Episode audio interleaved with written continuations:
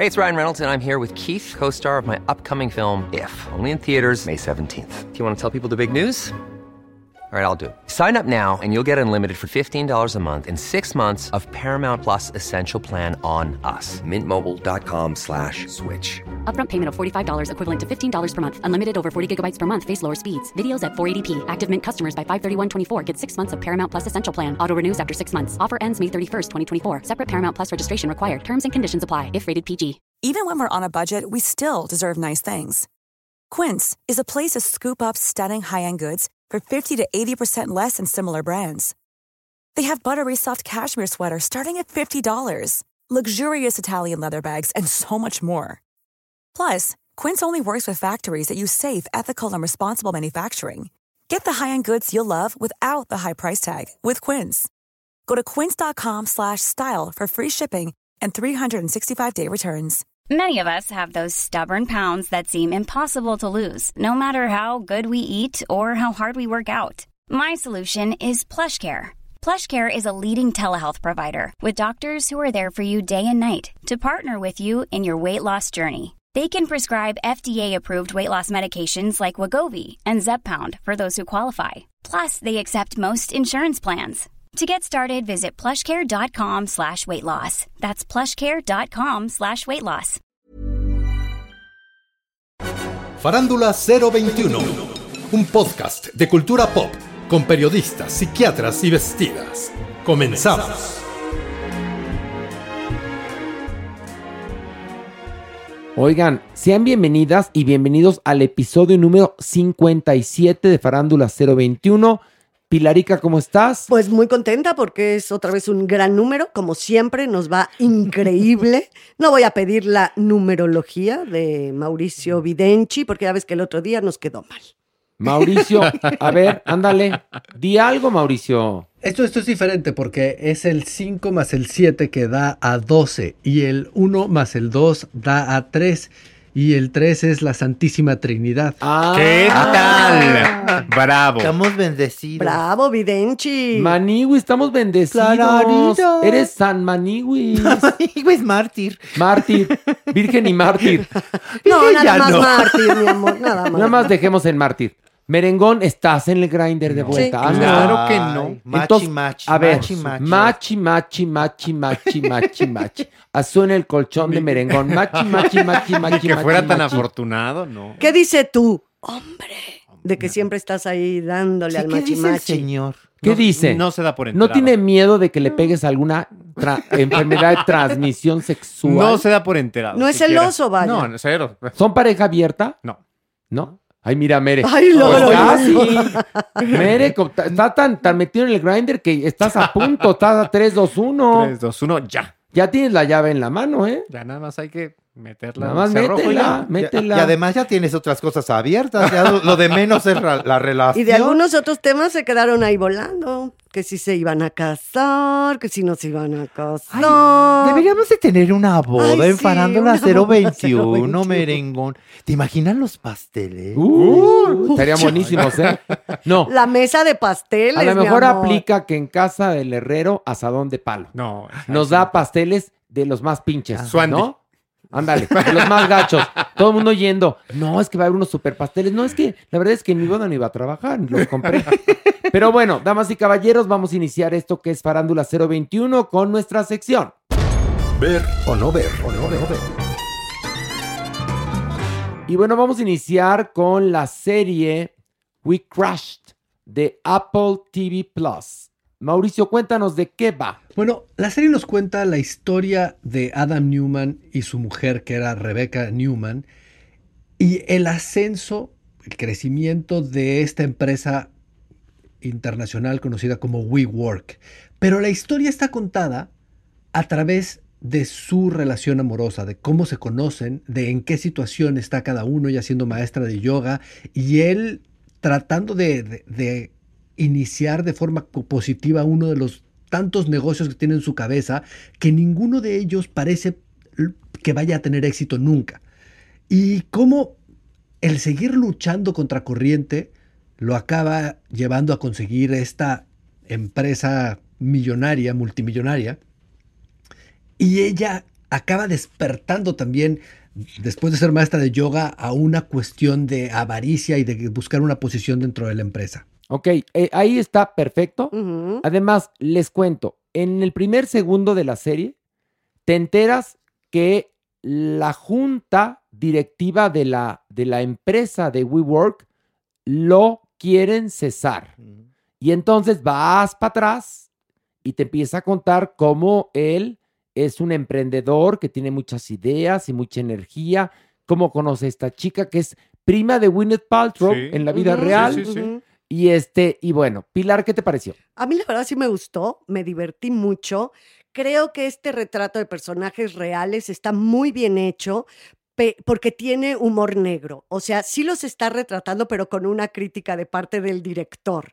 O sea, el director y los escritores, hay una crítica a estos seres de hoy, a esos hipsters, a estas mujeres cutrapali, ¿no? Que todo es yoga, que todo es vegano, que todo es orgánico y en la realidad no lo son. Entonces es como esta falsedad en la que hemos estado viviendo, que de hecho creo que es una constante de esa generación, ¿no? De este, una edad entre los, que será 30 y 40 años, más o menos, de hoy, que así se comportan, que van por la vida queriendo ser buenos, emprendedores y son más malos que la carne de puerco. Entonces, eso lo amé porque la serie los retrata así, no nada más se queda en un bio, no se queda nada más en una biografía, sino que sí está dando tanto el guion como la dirección un punto de vista acerca de estos seres. Que siempre hemos dicho que una biografía tiene que servir para que el director o el guionista dé su punto de vista. Sí. Si no, se convierte en biografía Hallmark. Mauricio, ¿a ti qué te pareció? La verdad también me entretuvo bastante, fíjate. Eh, yo soy fan de Anne Hathaway, eh, Jared Leto. tengo ahí un problema, como que le dijeron que era muy bueno caracterizándose y ahora está obsesionado con desaparecer detrás de los prostéticos. Pero creo que aquí funciona, creo que los personajes aguantan eso y más y tiene mucho que ver con el tono. Hay una cosa de, de Apple que todavía no, no me parece al 100% disfrutable, a pesar de que esta serie me gusta, no me apasiona, ¿sabes? O hay algo que sí la voy a acabar de ver, es de las pocas que, de que digo estoy y la voy a acabar. Pero hay algo ahí como políticamente correcto, donde no quieren tener una postura canibalesca sobre nada, nada más te, te enseñan ahí al margen las cosas y eso no me encanta. Como que quieren ser una especie de, de Disney y, y- y no meterse en ningún problema y eso me parece delicado. Pero creo que esta es una de las pocas series que esa plataforma ha tenido que me ha interesado como para seguir adelante. Oye, yo pregunto, ¿qué no es así Jared Leto como lo vemos? Evidentemente trae una peluca, o a lo mejor en una parte trae una peluca, pero ahora sí que sale, sale de carita lavada. Por primera vez le veo su cara. Es más, ¿sabes que tardé en reconocerlo? Yo también. Dije, ¿este actor quién es? Y hasta el final, con los créditos, dije, ah, Jared Leto. Anne Hathaway la reconoces inmediatamente, pero con Jared Leto me costó trabajo, porque como siempre lo vemos tan maquillado, tan caracterizado, tan con la barba, y ahora sale así, como diría mi mamá, de carita lavada. Entonces, este, la verdad es que a mí sí me gustó mucho, ¿eh? Sí. Me pareció muy entretenida. Evidentemente yo no sabía de dónde venía el asunto del WeWork y para que lo sepan les voy a dar una cascarita de cultura. Este señor lo que quería era hacer unos condominios que fueran como comunidades. Y entonces, pues la idea era muy mala porque a quienes se las ofreció le dijeron, oye, si lo que queremos, estamos estudiando en la universidad para no seguir durmiendo en dormitorios y tú nos quieres ahora sí que mandar a, a dormir en un dormitorio toda la vida.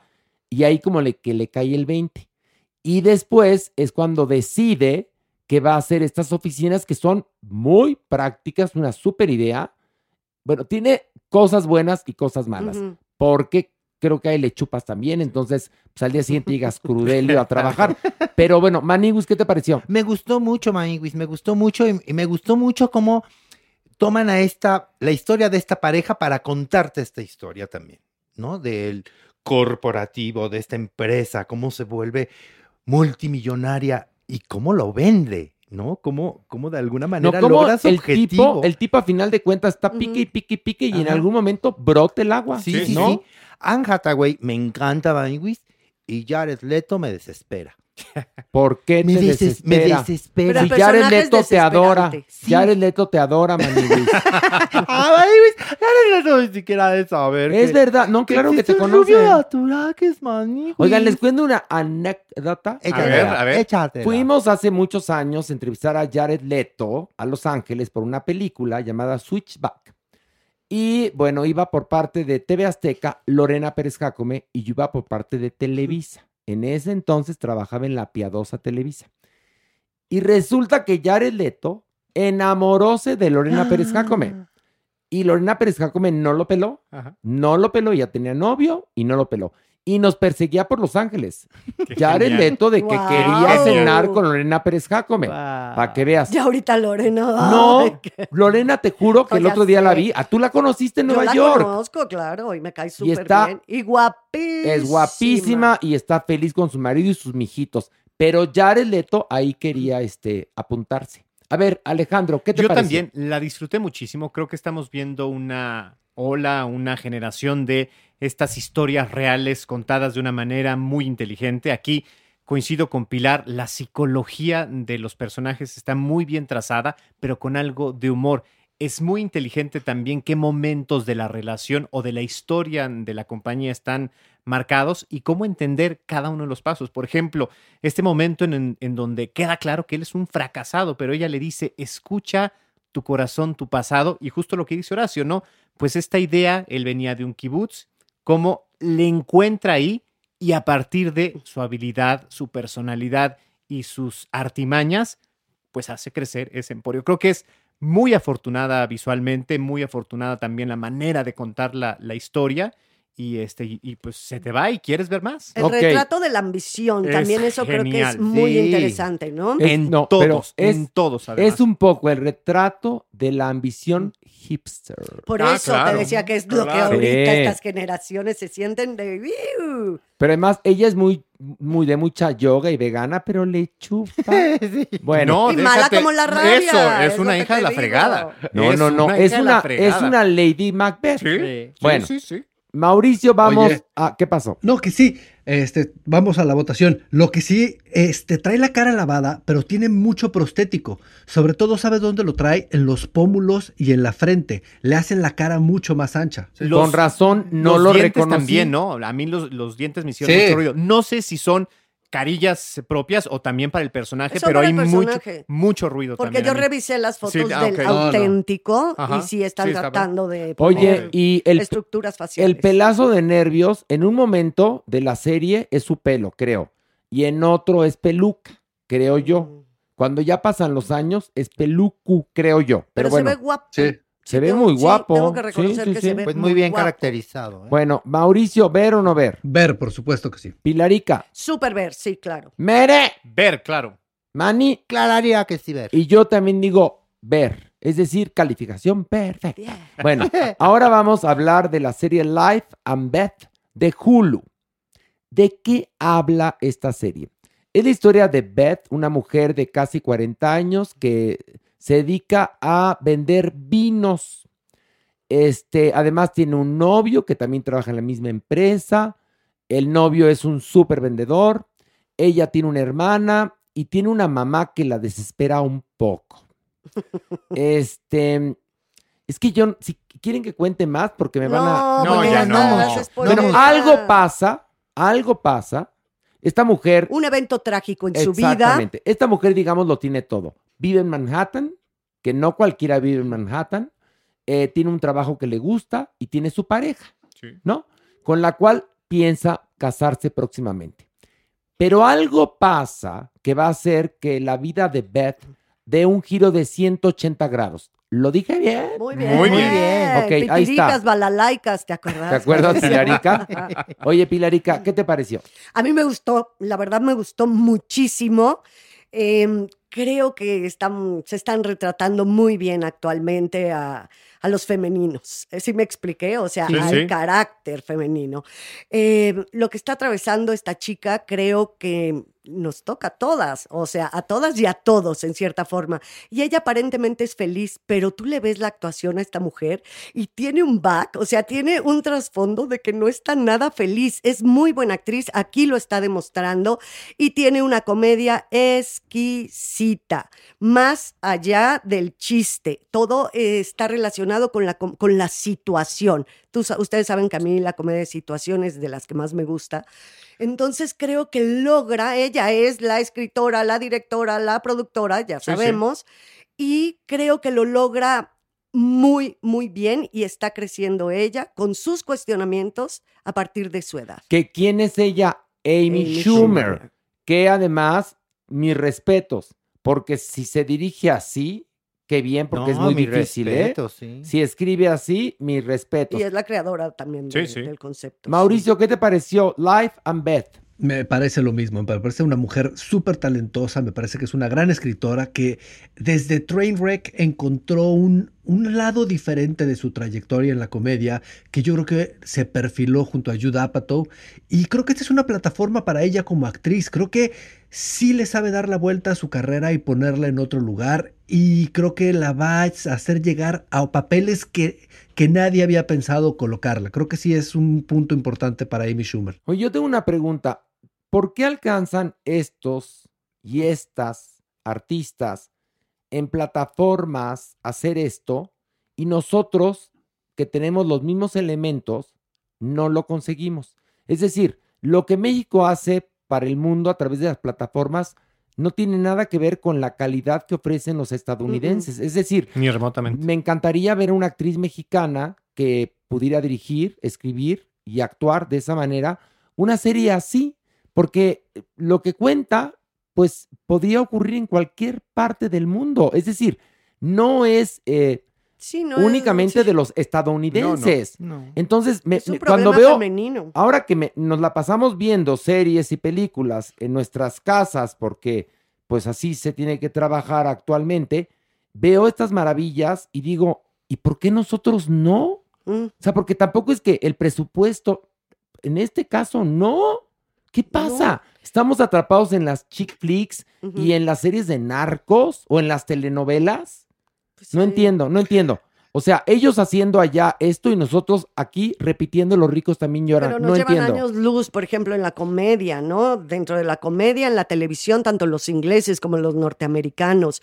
Ellos desde siempre han tenido niveles altísimos conceptuales de cómo hacer esto. Y el mexicano se quedó en las telenovelas. Pero ¿sabes por qué?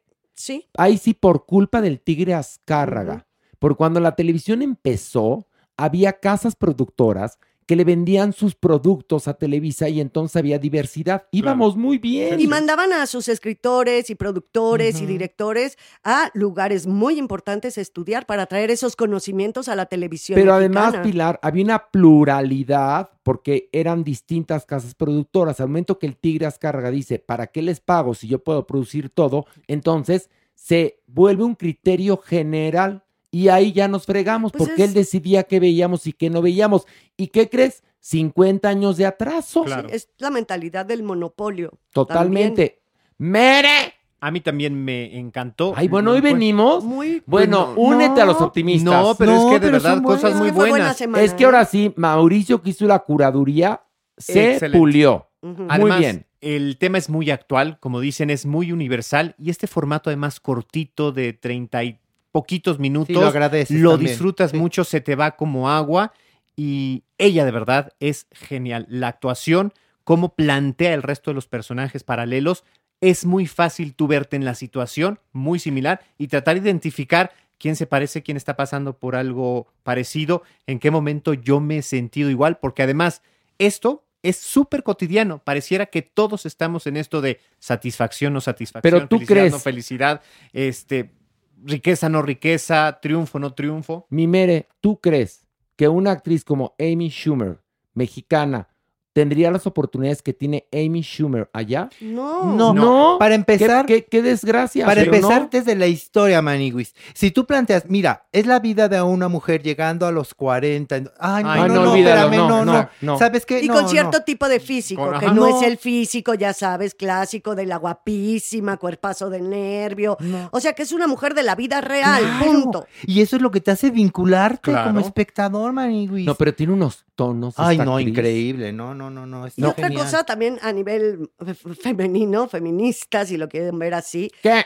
que es muy padre como ella, em, bueno, aquí el personaje de esta serie ¿Qué? empieza a tomar sus propias, o sea, en el momento que, o sea, el, el primer capítulo es un prólogo, vamos a decirlo así. Sí, sí. En el momento que ella decide ser quien realmente quiere y tiene que ser y abandonar todo lo Mm. que según esto convencional que está, que es que bien, es cuando arranca la serie. Bueno, pero nosotros no podemos dar más que una probadita. No, mi amor, por eso no dije No, nada. digo yo, nada digo- porque me parece muy padre porque al final de hoy voy a dar un pequeño análisis de lo que mucho de lo que vimos esta semana está dictando. Ay, Muy bien. Ay, muy. Maniwis, ¿ya opinaste? Sí, ¿O claro, Te faltó, ya. te faltó, como que no, No te explayaste. ¿Por qué? Me, no, me Pues como que te sentí par. Me Yo gustó plano, muchísimo. planón, me planón. gustó muchísimo, Maniguis. ¿La habrá Y- visto? Y obvia, sí la vi, y hasta dos veces. yo Por te, eso yo te sé. platiqué que la vi dos Por eso te pregunté, Pero Maniguis. espérame, una pregunta. ¿Viste dos veces un capítulo o dos veces todos Dos- los capítulos? No, dos veces un capítulo. El primero. Y te voy a decir por, ¿Por qué, qué? Maniguis. Sí, sí. Te ¿Pero voy por a qué? decir Porque no por qué. entendiste. Mm, Pues lo vas a decir de chía. ¿Qué? Pero ¿No de horchata, fíjate, ¿Qué? ¿Qué no fíjate qué entendiste? honesto soy. ¿Qué? No le puse la suficiente atención Ajá. y yo sentí que merecía una segunda oportunidad. A ver, Porque dije, no, espera. te voy a decir algo. Esto te- ah, yo no lo entendí, no seguramente. se- y la no volví se a ver. puede combinar el estudio para un podcast con prostituirte en redes sociales, Maniguis. Exacto. ¿Qué, ¿Qué es lo que estabas haces? haciendo ¿Qué antes? estabas haciendo? Momento, yo no me prostituyo ¿Estaba en haciendo un live? No. En dado caso, amigos, me voy a algún antro de la zona rosa, porque yo no soy de redes sociales. Ah, mucho, muy bien, a ver. Pero Muy puedes bien. hacer un live con tu novio de hasta donde Sí. vive. O sea, ¿por qué te tienes que ir a prostituir No. si tienes novio? Ahí es donde, no, pues no tengo, no, nada más de que, no, acoté, nada más el Ah, comentario de ahora. Bueno, pero, no, Pero- ¿qué, no- qué parte no entendiste del primer no, capítulo? no es que no haya No. Simplemente que cuando terminó, mi sensación fue de, "Mm, no, tengo que volverla a ver. Ah, Tengo que volverla a ver. Y sí tenía razón, man. No, bueno, No, es que ya, ya, llega ya, a pues ya, pasar. no te ¿Y- y juzgo, qué es lo que pasa? Que yo no le estaba poniendo la suficiente atención. Y cuando le puse la verdadera atención, entonces me encantó. Pero no nos No, contestaste. bueno, ya- no, ¿Qué estabas haciendo? No, tampoco les voy a estar diciendo mis cosas íntimas. ¿eh? No Saludos a Monterrey. Pero ya deja de distraerme. que luego tengo que volver a ver los episodios. ¿Ya ves? ¿Ya ves? ¿Ya ves, tú- Concentration. Me, me hace, me haces desnudarme aquí frente a nuestro público. No, nuestro público que nos adoga como nosotros a nuestro Ay, público sí. merece la verdad. Ah, pues mira. Bueno, Oye, pero ¿qué? no es que me quedé, ahora sí que me quedó el ratón dando vueltas en la cabeza, que de repente traes broncas en la cabeza o, o traes, eh, estás pensando en, muchas cosa. cosas, estás viendo, sí es mucho material de repente que estamos viendo Sí. y todo, y que te desconcentras, es Sí, sí. verdad, y dices, no, a ver, voy para atrás, me regreso un poquito o vuelvo a ver. ¿Eso fue lo que te pasó? Eso fue Ah, exactamente lo que me pasó. Eran problemas, ¿Viste eran que, problemas. ¿Viste que honesto Oye, soy? ¿qué es lo que le decimos aquí a la gente en el podcast? Oigan, ¿me podrían repetir tal dato? Regresa. Esa. El poder del dedito. El poder del dedo. Bueno, vamos a la votación. Mauricio, ¿ver o no ver? Ver. Perfecto. Pilar, Sí, claro que ver. Merengón, Ciber. Maniwis Clararira que ver y dos veces si quieren. y yo también digo ver. Y bueno, vamos a hablar ahora de la peor persona del mundo, que por cierto está nominada al Oscar en la categoría de mejor película internacional por parte de Noruega. Mauricio, cuéntanos de qué va. Pues es la historia de una, de una joven eh, cerca de cumplir los 30 años y explorando aún las posibilidades de su vida. O sea, no, no digamos que está desperdiciando tiempo, pero no encuentra a dónde pertenece. Cambia de carrera, cambia de pareja, cambia de todo, hasta que encuentra un hombre más grande que ella con el cual decide iniciar eh, una nueva etapa en su vida viviendo juntos. Y una noche conoce a otro hombre por el cual con el cual decide primero no engañar a su hombre y luchan toda la noche por no engañarlo, pero en la vida más adelante les va a dar la oportunidad de encontrarse y, y ahí es la película, pues. Ok, ok, que parece una trama muy, Muy sencilla, pero en verdad es muy profunda. Porque esta película, yo, yo decía, ¿de qué va a ir esta película que lleva como título La peor persona del mundo? Y tiene que ver con este asunto de cuando terminas a alguien y le dices, la verdad es que me siento la peor persona del mundo por tronar contigo, ¿no? O por hacerte esto. Y es muy interesante, la verdad, porque es quizás, no en todos los casos, pero en algunos y muchos casos, el tiempo que tiene uno para tomar decisiones. Es más o menos a la edad que dejan de pasar ciertos trenes en tu estación.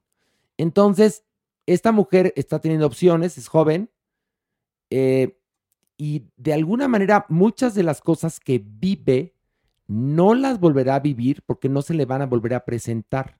Y también es un asunto de que toma conciencia. Ujú. O sea, es un asunto de que, que, bueno, que es el, el- el tema de la mayoría de, de- de las películas y las obras de teatro, que los personajes toman conciencia. Por supuesto. Cuando en teatro no toman conciencia es porque es una pieza y el que tiene que tomar conciencia es el espectador. O el personaje toma conciencia, pero no hace nada por evolución. modificar Sí, su sí. presente. Y se queda como empezó, aunque tuvo toma de conciencia. Pero aquí sí, el personaje que se llama Julie toma conciencia. Pilar, ¿qué te pareció? Por supuesto que me gustó muchísimo. Otra vez vamos con estos temas de las mujeres, lo femenino. Eh, una mujer de 30 años o que está por cumplir 30 años es muy diferente que un chavo de 30 años. O sea, son momentos de vida totalmente distintos. Una chava de 30 años ya siente que tiene que tener hecha su vida, incluso que ya tuvo que tener un hijo, todas esas cosas convencionales que ahora están, estamos luchando las mujeres porque dejen de serlo, esas normalizaciones, creo que se ven reflejadas en esta película, donde ella va a tomar las riendas de su vida a partir del evento cotidiano, del enamoramiento, de desenamoramiento, de, de las vicisitudes, pero ella va poco a poco tomando conciencia y tomando las riendas de su vida. A mí me gustó muchísimo, ella me parece genial y creo que como están retratando actualmente a la femeneidad es muy, muy acertado. A mí me recordó, les cuento, mucho a la obra Company. ¿Por qué van a decir ustedes, tiene que traer el teatro musical aquí? Bueno, pues Company es una obra de Steven Sondheim este, de los 70, si no me equivoco, finales de los 60, principios de los 70, este, que habla sobre un hombre que se llama Bobby, que es el único soltero del grupo de amigos, que todos están emparejados, etcétera. Y es este asunto de la búsqueda del amor. Pero lo curioso es que también te enseña que vivir en pareja es muy difícil. Y eso aleja cada vez más a Bobby de la posibilidad de encontrar pareja.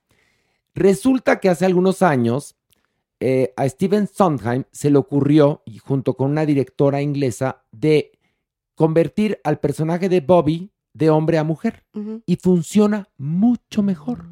¿Por qué? Porque Bobby cumple 37 años, así empieza la, la obra, y en el caso de un hombre actualmente resulta ridículo, un hombre de 37 años que, que busca casarse, o sea, pero en el caso de una mujer Por tiene un sentido por, el, por si quieres tener hijos. ¿no? Aunque ya puedes congelar tus óvulos y toda esta cosa, ¿no? No, sí, pero sí hay todavía un reloj biológico. Es un momento en el que es el momento de decisión, hoy por hoy, ¿no? Si pueden, la gente que viva en Nueva York, va- Mauricio, ve a ver Company. Yo sé que odias el teatro musical, pero tú ve a verla porque en verdad, bueno, ve a verla solo, ¿eh? No vayas con Marcela, ¿eh? Nada más te aviso, ¿eh? Porque es bien, bien fuerte, ¿eh? Es bien fuerte. La obra es muy fuerte. Pero bueno, me recuerda un poco a Company, porque esta mujer a lo largo, la película está dividida en, en- en capítulos. Tiene prólogo y tiene epílogo. Son Ujú. 12 capítulos. Y cada capítulo es un, es, digamos, es una cascarita de la vida de ella. Y la vas viendo como llega con el novio a casa de unos amigos cuarentones, porque el, el primer novio tiene 44 años, y los niños y todo el asunto de... Y la ves que, que ella no nació para tener hijos, ¿no? Y fuera de lugar. Y la vas viendo a lo largo de la historia que te van contando, cómo hay muchas cosas que no son para ella y que ella no está dispuesta a negociar. Alejandro, ¿qué te pareció la peor persona del mundo? Me gustó muchísimo, me parece muy inteligente. Efectivamente es una película femenina, es muy potente y muy poderosa en ese sentido, pero también vuelve a ser muy humana. Esta búsqueda que todos tenemos en algún momento de ser y las dudas que podemos tener por el, por el peer pressure, por eh, lo que está pasando a nuestro alrededor, lo que esperan otros de nosotros, desde el momento en el que ella arranca y explica por qué se convirtió en médica, eh, por qué buscó quizás irse a la psicología, todo es sumamente A ver, es que a- explícale a la gente Ajá. porque no van a entender. Al principio de la película, ella, Ella es estu- estudiante de de medicina. exactamente. Después se cambia a psicología. Y después acaba en una tienda de vendedora de libros porque no sabe qué hacer con su vida. Para Esto pa- es Sí, exacto, para patrocinarse como fotógrafa. Entonces, todos estos cambios por una inseguridad y por todo lo que te exigen alrededor que, que debes o tienes que ser y que finalmente pues no te dan oportunidad o quizás tú no te das la oportunidad de buscar ser quien quieres ser. Esa parte, Maniguis, es precisamente ¿Qué, esa parte la que me llegó, ¿Cuál? Maniguis. Eso, cuando tú buscas ser y cuando lo empiezas a descubrir, ¿cuántas veces nos sentimos la peor persona del mundo? Nada más por quererte dar esa oportunidad. Y esa oportunidad, Maniguis, muchas veces puedes sentir que estás traicionando a quien está a tu lado. No, pero también aquí hay una cosa, Ay, hay un hecho que no voy a decir, muy, muy, muy fuerte, que hace que ella tome conciencia. Es decir, Por supuesto. no es tan fácil. No, No, pero es no, como, no. es la vida, ¿no? Yo me sentí súper identificada, evidentemente, con la película, porque mi vida ha sido, digo, ya que estamos aquí hablando, abriendo el corazón, pues mi vida ha sido muy parecida en ese sentido, ¿no? He tomado las decisiones, claro que he tenido parejas con un hombre, de, de hecho, bast- 11 años mayor que yo, con el que duré 15 años de relación, pero no quise tener hijos por una decisión y luego dejé esa relación, me fui con un chamaco que me daba, o sea, no, no, no se malinterprete, con un hombre muy, ma- mucho más No, joven que te yo, daba, te y daba, que sí, me te daba, daba, sí, te otro daba. tipo de, igual como que esa sensación No, de querer digamos- hacer más vida, A más ver, experiencia. Ojo, ¿no? para que no piensen. Mayor de edad el señor, Ay, claro. pero más joven que Pilar. Exacto. Les digo para que no empiecen. Sí, sí, ok, sí. bueno. Entonces, la- y todo esta, este cuestionamiento de tener hijos, que yo no decidí no tenerlos, ¿no? Desde chica, pero luego se presenta en algún momento por ahí pensarlo, decir si quiero tener o no. O sea, yo me sentí como casi, casi que habían escrito esa película en- conmigo. Lo Qué que, bien. lo que tiene, Mauricio, no sé si estés de acuerdo conmigo, dura dos horas, la película no es tan larga, pero tiene un ritmo lento, se los aviso, ¿eh? Pues fíjate, es interesante. Joachim Trier es un director que a mí me gusta mucho desde su primer película que se llama Reprise y la segunda que se llama Oslo, a agosto 31. Este hombre es, es noruego. Las, eh, todas sus películas, estas tres películas que acabo de mencionar más bien son una trilogía. Este es el cierre de una trilogía que empieza hace como 15 años. Y estas películas pasan en, en Oslo. Ese es como lo que las une, la juventud y la vida en Oslo pero tiene una, una estructura, como bien mencionas, muy personal. Y creo que lo que sucede cuando estás descubriendo este tipo de cine es que no corre con los mismos cues que una película comercial corre. Las películas comerciales tienen muy marcados los puntos en donde tienen que avanzar para que la gente se vaya emocionando, para que se vaya enganchando y para que vaya esperando más. Estas películas tienen un compromiso personal con lo que ustedes estaban hablando. Ustedes estaban hablando de algo que les tocó en su vida, que a todos nos ha pasado, de cómo nos sentimos mal por decisiones, cómo la vida te va enseñando a destiempo. Y para contar esas cosas, a veces una estructura tan convencional y puntual no funciona, porque necesitas como la vida misma dejar que los 20 caigan en sus puntos. Entonces, a mí me sucede que cuando yo veo esta película en septiembre del año pasado, supe que me gustó mucho, pero me pasó eso, ¿sabes? Dije, así hay algo, hay algo ahí como que es larga, pero al final no dejas de pensar en ella, porque hay películas que las ves y te entretienes, y hay películas que cuando acaban se sientan en ti y no dejan de, de, de darte vida y de darte una discusión. Entonces decidí en enero de este año volver a ver la película. Y como yo ya sabía hacia dónde iba, en ningún momento me pareció lenta. ya no tenía esta ansiedad de, ah, caray, aquí ya no me están entreteniendo, aquí ya no me estoy, ya era como, como ir viajando con ella, ir divirtiéndome, ir sufriendo lo que ella va sufriendo.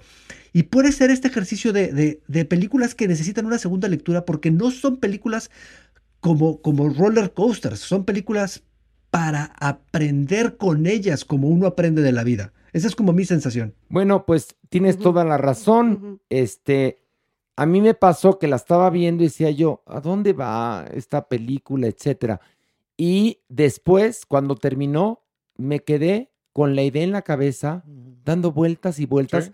pensando en mi vida, en mis decisiones, en lo que hice bien, en lo que hice mal. Y, y me acordé de cuando tenía 30 años, cómo veía el mundo, ¿no? Sobre todo cuando pasa, aunque Pilar dice que en las mujeres es diferente que en los hombres, y es verdad, pero también como hombre pasas por algo eh, diferente cuando cumples eh, 30 años. Es decir, como que te sientes ya más adulto, no lo sé.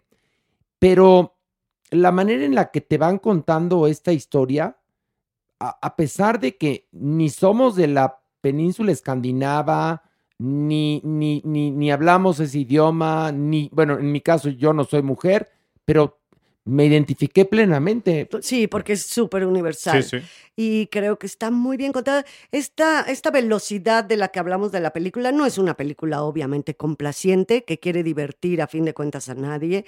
Es una película y que tampoco te quiere hacer reflexionar a la de a fuerza, que eso también me gusta. O sea, se presenta, se presenta el tema, se presentan los personajes y tú te permeas de ellos, si es que lo quieres, ¿no? Que por lo general, si eres una persona sensible, pues vas a entrarle. A mí, de verdad, de verdad, no saben lo mucho, lo mucho que me tocó y que me pegó.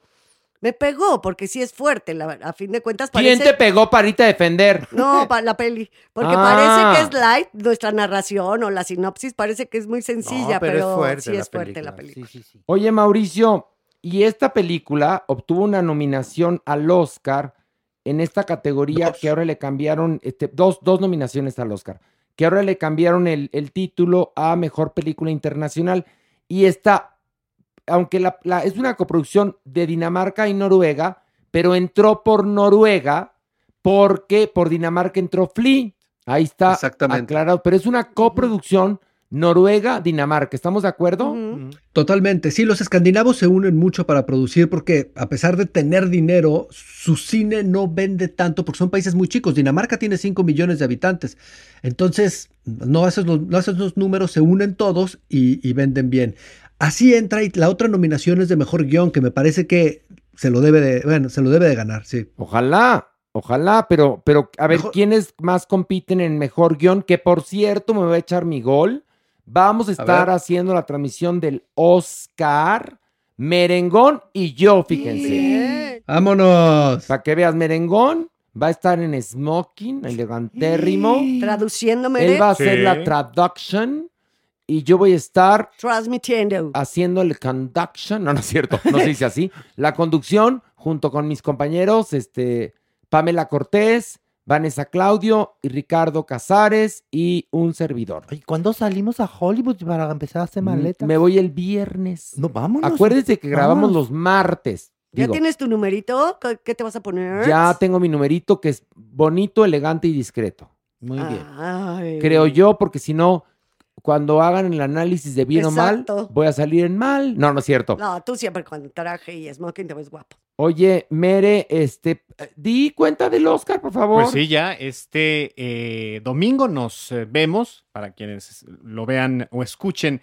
este podcast antes, nos vemos el domingo a partir de las 5 de la tarde en Azteca 7, una transmisión que, pues bueno, tiene un lugar privilegiado para Azteca 7, la cobertura de la alfombra roja, toda la ceremonia y los comentarios, pues ahí está. de ¿Vas a hacer alfombra roja, Mere? No, yo hago desde aquí nada más la, interpretación. Exactamente. Pero te voy a contar, vamos a estar desde una locación muy bonita que es el Museo de Hollywood, que está pegadito al Teatro Dolby.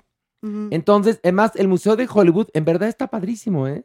Ya verán todo lo que les vamos a mandar de allá. Está re bonito.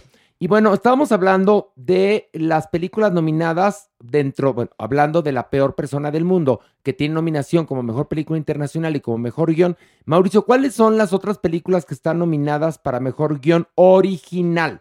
Porque Está no Bel- es- A ver, adelante. Belfast. Belfast, está el método Williams, está No mires arriba, que esa les gustó mucho, Licorice Pizza y eh, La peor persona del mundo. Yo creo que sin duda se lo merece más que todas las anteriores. La Sí. peor persona del mundo y yo Sí. creo que sí. Sí, sí, sí, definitivamente. Y luego de guion adaptado, ya aprovechando tu generosidad, por favor, si nos las... Pero ahora sí que nos las pasa a, A decir. a decir, manito. De guion, a Guión ver, adaptado, a ver, a yo ver, creo. a ver, no, a ver, Mere, dinos las películas de guion adaptada. Coda, eh, está también Drive My Car, Duna, La hija oscura, The, The Lost Daughter y The Power of the Dog, El poder del perro. Híjole. Híjole. Bien difícil Eh, es. Hay dos de mis favoritas. Ay, Ahí está. Fuerte, fuerte. Yo me iría con el poder, poder. del perro, obviamente.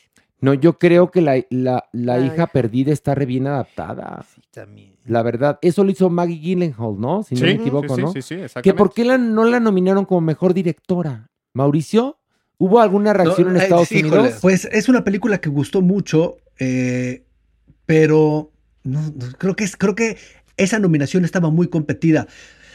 Hay directores muy, muy fuertes. O sea, West Side Story puede no gustarte, pero el nivel de trabajo que hay de cámara y esas cosas es avasallador. Eh, o sea, sí, hay, había directores muy importantes y el de ella es un buen trabajo, pero sí estaba un poco chico a comparación de, de- la gramática de estos hombres tan, tan potentes o de Gene Campion, ¿sabes? O sea, creo que, creo que estaba delicado y creo que este es un muy buen premio para ella. Grandes directores como Paul Thomas Anderson muchas veces no llegan a esa nominación de mejor director y se quedan con esta, que es la de su mejor guion original o mejor guion adaptado. Paul Thomas Anderson lo vemos en mejor guion eh, este, original y a ella la vemos en adaptado. Creo que ahí está, este, ahí está su, su premio de, de este año. Le va a pasar como a Emma Thompson, que el primer Oscar que gana es por haber ad- adaptado una novela de Jane Austen, eh, Sense and Sensibility. Mm, Ella ujú. ganó un Oscar porque además es graduada de Oxford, Ay, claro, es Emma mi Thompson, reina se le dorada. nota. Yo soy fan. evidentemente. fan. Pero bueno, ya después de este breviario Claro. cultural, no, Mauricio, díganos, díganos, díganos, díganos. Que, que- que- que yo creo que uno de los mejores guiones adaptados que yo he visto en mi vida es Drive My Car. O sea, sé que es una película más complicada, lo que sea, pero ese guion, pocas cosas he visto con esa precisión. O sea, es una maquinaria verdaderamente alucinante. Y creo que si no es Drive My Car, que es una película que ha ganado en todo el mundo todos los premios, tiene que ser The Power of the Dog. O sea, sí creo que esos dos trabajos son superiores. O sea, Drive My Car podría llevarse el Oscar como mejor película internacional, como mejor guion adaptado y ya no llega a mejor película. No, ya esos serían sus dos. Sí. Sí, Sus dos sí, Oscars, totalmente. ¿no? Ahí está el poder del Como le pasó a Roma, Sí, ¿no? exacto. Que Roma estaba nominada para mejor película, pero se quedó con mejor película extranjera en ese momento, ¿no? sí. Bueno, híjole, va- seguimos con ver o Está no ver. buenísimo, está buenísimo. Ahora sí que espero que la estén pasando tan bonito como nosotros, ¿no? Porque si no, qué hueva. Vamos ahora a hablar de eh, una serie que se llama Minx, sí, M-I-N-X. Anoten bien. M de mamá, I de Ignacio, N de Nadia, X de México, de HBO Max. ¿De qué va Pilar?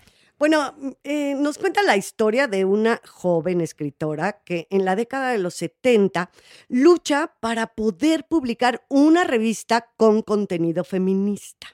Esta mujer se enfrenta al patriarcado normalizado de ese momento que la tira francamente de a loca.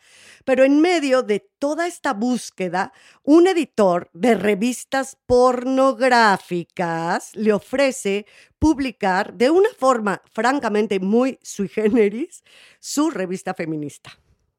Bueno, mejor sinopsis, ya. Imposible. Imposible. Sí me estoy especializando. No, No, no, ya sí, muy bien, no. Pilar, ya, Una ya eres una. Bertolucci. ¿Le Este, gustó? ¿Te gustó? Mucho. Este, Mauricio, ¿qué te pareció esta serie? Me gustó mucho y fíjate que cuando empezó dije, híjole, creo que ya he visto demasiado de esto en los últimos años, no sé si vaya a estar interesado. Y, y me fue ganando, minuto a minuto, todo. el trabajo de, de diseño de producción, la, la actriz, eh, Jake Johnson, o sea, poco a poco me conquistó y ahora sí también estoy seguro que me la voy a echar. Mira, yo te digo una cosa. Yo, ¿sabes qué pasa? Y bueno, no nos juzguen, no nos juzguen, pero revisamos mucho material cada semana. Entonces, el ojo se te agudiza, pero también te empiezas a aburrir. ¿Y sabes qué pasó cuando empezó esta serie? Dije, "¡Ah!". Y, y lo más genial es que yo la estaba viendo con mi mamá. ¡Ay, qué, bonito! Imagínate, eh, eh, lo cual eh, ahorita les explico por qué es de, de carcajearse. La serie va de una mujer que al no tener opciones tiene que aceptar la propuesta de este hombre que es un pornógrafo Sí, sí. y todo el tiempo está chocando, ¿no? El mundo del, del machismo con el mundo del feminismo. Pero todo está en, en tono de comedia. Y además recuerden que en los 70 hubo un brote feminista. Entonces es absolutamente coherente lo que está ocurriendo. Pero además, ahora les viene el, el momento de la risa. A mí me apena mucho ver con mi mamá desnudos. Y acá hay desnudos frontales de hombres y mujeres, pero Al bueno, por mayor. al por mayor. Amén. No hay Amén. empacho en mostrar las cosas como son. Entonces te muestran como es un, un- una sesión. Casting. El, ¿Qué tal? El, el Bueno, casting es genial. No, desde el casting hasta la sesión de, de- Sí, sí, sí. de- de- del desnudo, ¿no? Porque Vamos a más decir un catálogo de penes. ves mucho pene, mucho, Mucho, pene. Entonces mucho. yo veía penes y penes y penes y penes. Y yo pensaba, mi mamá está aquí atrás sentada y vemos penes, ¿no? Y yo, ay mamá, ya ves cómo es la, la- Pero mi mamá no, mi mamá no se inmutó. Porque sabes que está tan bien manejada la serie, Maniguis, que no es ningún momento agresiva ni No es vulgar, menos. no, no, no. Al contrario, en verdad, es muy disfrutable, muy divertida la serie. Lo que pasa es que es comedia, alta comedia, ¿eh? Sí creo que hace mucho tiempo yo no veía una, sí, alta comedia, te puede dar risa algo y demás, pero esto yo me carcajeaba a más no poder, Es de que verdad. es genial. Y Sí. aparte, estos chistes muy bien armados, de principio, medio, fin, situación también, como pues, los chistes machistas a los que ella se enfrenta, que los tra- les trata de dar la vuelta, pero que no lo logra. No, no, es una joya que la adoré mal. Ahora, la serie empieza en que ella gana el premio Pulitzer y después se va para atrás. Sí, sí. Lo que no sabemos es si en verdad se lo gana o lo está soñando. Exacto. Pero lo que sí es verdad es que nadie creía, ni ella misma creía, que una revista con desnudos de hombres, con un, eh, con un matiz feminista, fuera a funcionar. Y, y ocurre como en la realidad. O sea, en la realidad, cuando Bob Reynolds posa desnudo para el Cosmopolitan, ahí es cuando ella se da cuenta de que el pornógrafo tenía razón. Sí, sí, sí, sí, sí. Que su estrategia era. A ver, Maniguis, tu opinión, por favor. Me gustó muchísimo, Maiguis. Me gustó muchísimo. Y sobre todo esa parte, Maiguis, que en ningún momento es grotesca, está perfectamente justificado y cuidado cada uno de los elementos que maneja. Por favor, no se la pierdan. Minx. No, no se la pierdan, por favor, Mere. A mí también me divirtió muchísimo. La encontré inclusive muy inteligente. Creo yo que es una manera de, de entender esta evolución del feminismo de una manera diferente. Evidentemente tenemos estos capítulos eh, que hemos leído, releído, Virginia Woolf, quizás Amelia Bloomer, pero no, aquí está una mujer que de alguna u otra manera cede de, de pues, pues haciéndose socia de este, de este pornógrafo con tal de hacer eh, llegar a más manos su, su proyecto. Eh, lo pienso para artistas, lo pienso para músicos, lo pienso para pintores. Creo que en ese sentido también es muy, muy inteligente y está perfectamente bien retratado. No, yo creo, La- yo eso. creo, perdón. Ajá. A ver, acaba, Mere, No, no, no, luego que- dicen que te interrumpo. No, no, no. Pero también tú te quedas como en teatro kabuki. Ah, ah, ah, Creo que Entonces, es muy afortunado ese, ese retrato. Mere se nos queda en teatro kabuki. ¿Entonces qué? Que- otra vez, que creo que es muy afortunado ese retrato. ¿Qué, qué dijo? No, no es cierto. Ya, no, no te enojes, no te enojes, no te enojes, no te enojes, no te enojes. Yo creo que lo mejor que vimos esta semana fue esa serie. Yo creo. A mí me eh, encantó. A mí me... Tiene Una buena semana. ¿eh? ¿Y Una sabes buena qué semana. tiene? Que ¿Qué? estos temas que están evidentemente en la mesa que llevamos un buen rato, ¿no? Si en ese momento en los 70 fue esta segunda escalada feminista, porque así se le conoce en, este, en ese momento, ahorita estamos en una bomba feminista, o sea, lo que estamos viviendo hoy, verlo de una manera refrescante, ya no desde lo incendiario, ya no de, desde la incongruencia del enojo, que muchas veces es válida, yo estoy cons- consciente y apoyo, es válido ese enojo, es válida eh, la protesta, pero creo, por lo que vimos esta semana, que era mi reflexión, que se la comentaba de hecho a Horacio en la tarde, es que estamos viendo varios ejemplos de este tema feminista, de este tema de la mujer, pero ya está entrando en el tamiz de la estructura mental, está entrando en el tamiz de vamos a ofrecer un producto donde podamos entendernos, entendernos nosotras las Sí, mujeres sí. y que ustedes nos entiendan.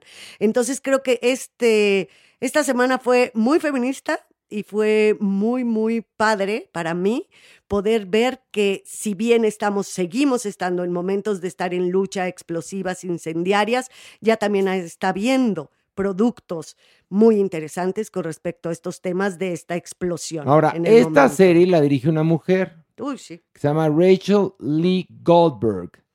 Y bueno, Y vi y los créditos y el 80% son mujeres. Son mujeres. La actriz, la actriz principal se llama Ophelia Lovey Bond, creo que se pronuncia así el apellido, Fresca, no sé. fresca, ¿Qué como actriz? lechuga. ¿Qué- Wow. ¿Mere se pronuncia así correctamente? Sí, sí, ah, creo tú que- me dices que sí, no, ni has visto. No, no, pero tampoco estoy, este, Es que domino el, Ahora el sí que, apellido. pues, es que los apellidos Sí, luego se pronuncian de, maneras de- muy distintas. dependiendo del origen y Dependiendo, demás. no, el origen y la ciudad, o el Todo. sur, o el norte, etcétera.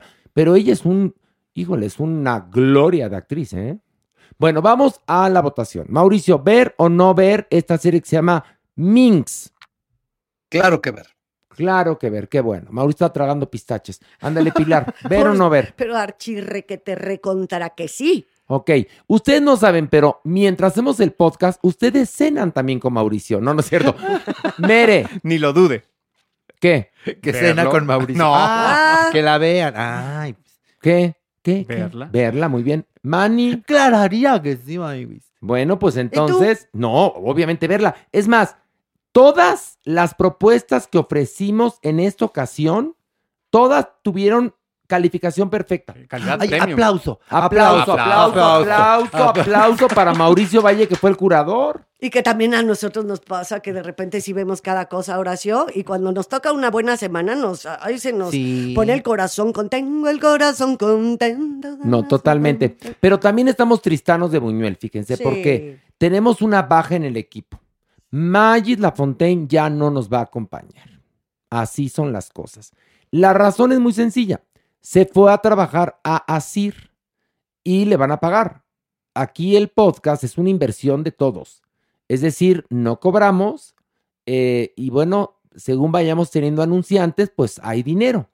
Y bueno, pues este Mario, bueno, tiene todo el derecho a pedir que pues que cada mes tenga su chequecito, como lo va a tener en Asir, escúchenlo, pero nos dejó unas bonitas palabras para despedirse de nosotros y no nos peleamos con él, ni mucho menos, porque luego al rato van a inventar, pero miren, aquí están las, sus sentidas palabras. Hola querida audiencia de Farándula 021, soy Mario Lafontaine. He colaborado como especialista musical desde hace 23 años con Horacitu, a quien le debo todo el agradecimiento y cariño del mundo. Él fue la única persona que me apoyó en tiempos bajos. La razón que me impide continuar grabando son los programas que hago en Mix FM de Grupo Asir, que desde hace unos días son presenciales y no coinciden con los tiempos de grabación del podcast. Pero sé que volveremos a trabajar juntos. Me despido de mi amada familia artística, Pilar, Mauricio, Carlos, Daniel, Alejandro, Jeremy, Lucky. Los llevaré siempre en mi corazón. Los quiero. Ahí están las adoramos, sentias palabras de Mario. Mario. Y sí, Mario, hay tiempos difíciles. Y en los tiempos difíciles se conoce a los amigos y a los que no son tan amigos, porque así es la vida.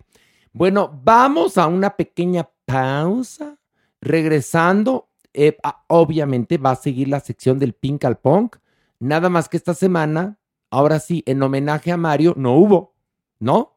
La semana que entra, of course que va a haber, porque Mauricio va a llevar la sección ahora, ¿verdad, Mauricio? Tendremos un, un nuevo, un nuevo mood en la sección de música, que vamos a ver qué les parece y iremos modificando a través de sus comentarios. Ok, pero vamos a seguir con dos opciones. ¿Te parece bien, Mauricio? Sí, dos opciones y este y, y vamos a intentar lanzamiento unos días a ver cómo nos va. Ándale, ándale. Me parece muy bien, Mauricio. Bueno, vamos a una pausa. Vamos a continuar. Aquí nos abandona Mauricio Valle, a quien adoramos con ciega fe. Este, vamos a continuar con el podcast. Viene la sección, viene la adopción responsable y viene el averno. Así que agárrense, que hay mucha tela de donde cortar. Volvemos. There's never been a faster or easier way to start your weight loss journey than with PlushCare. PlushCare accepts most insurance plans and gives you online access to board-certified physicians who can prescribe FDA-approved weight loss medications like Wigovi and Zepbound for those who qualify. Take charge of your health and speak with a board-certified physician about a weight loss plan that's right for you. Get started today at plushcare.com slash weight loss. That's plushcare.com slash weight loss. plushcare.com slash weight loss. Hey, it's Ryan Reynolds, and I'm here with Keith, co star of my upcoming film, If, only in theaters, May 17th. Do you want to tell people the big news? All right, I'll do it. Sign up now and you'll get unlimited for $15 a month in six months of Paramount Plus Essential Plan on us. Mintmobile.com slash switch. Upfront payment of $45 equivalent to $15 per month. Unlimited over 40 gigabytes per month. Face lower speeds. Videos at 480p. Active Mint customers by 531.24 get six months of Paramount Plus Essential Plan. Auto renews after six months. Offer ends May 31st, 2024. Separate Paramount Plus registration required. Terms and conditions apply if rated PG. Spring is my favorite time to start a new workout routine. With the weather warming up, it feels easier to get into the rhythm of things. Whether you have 20 minutes or an hour for a Pilates class or outdoor guided walk, Peloton has everything you need to help you get going. Get a head start on summer with Peloton at onepeloton.com.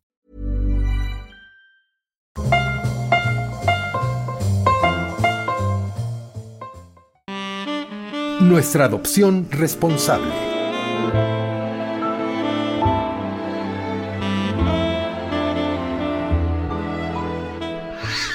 Y bueno, un aplauso muy fuerte para su majestad, la supermana. Me encanta. ¿Por qué lo pides tan vehementemente? Porque te lo mereces. Ah, mira tú, pues muy bien, gracias. Porque te lo mereces, fíjate. Tu trabajo te ha costado, fíjate. Tu Ayudar al mundo Ayudar al mundo. Oye, cuando uno, fíjate, cuando uno ayuda más al mundo y se olvida de uno, ahí hay un problema. Sí. Y luego tú, mi supermana, ayudas a todo mundo y te me olvidas de ti. Sí, eso pasa. Perdón que te lo diga. Por eso soy superhéroe también.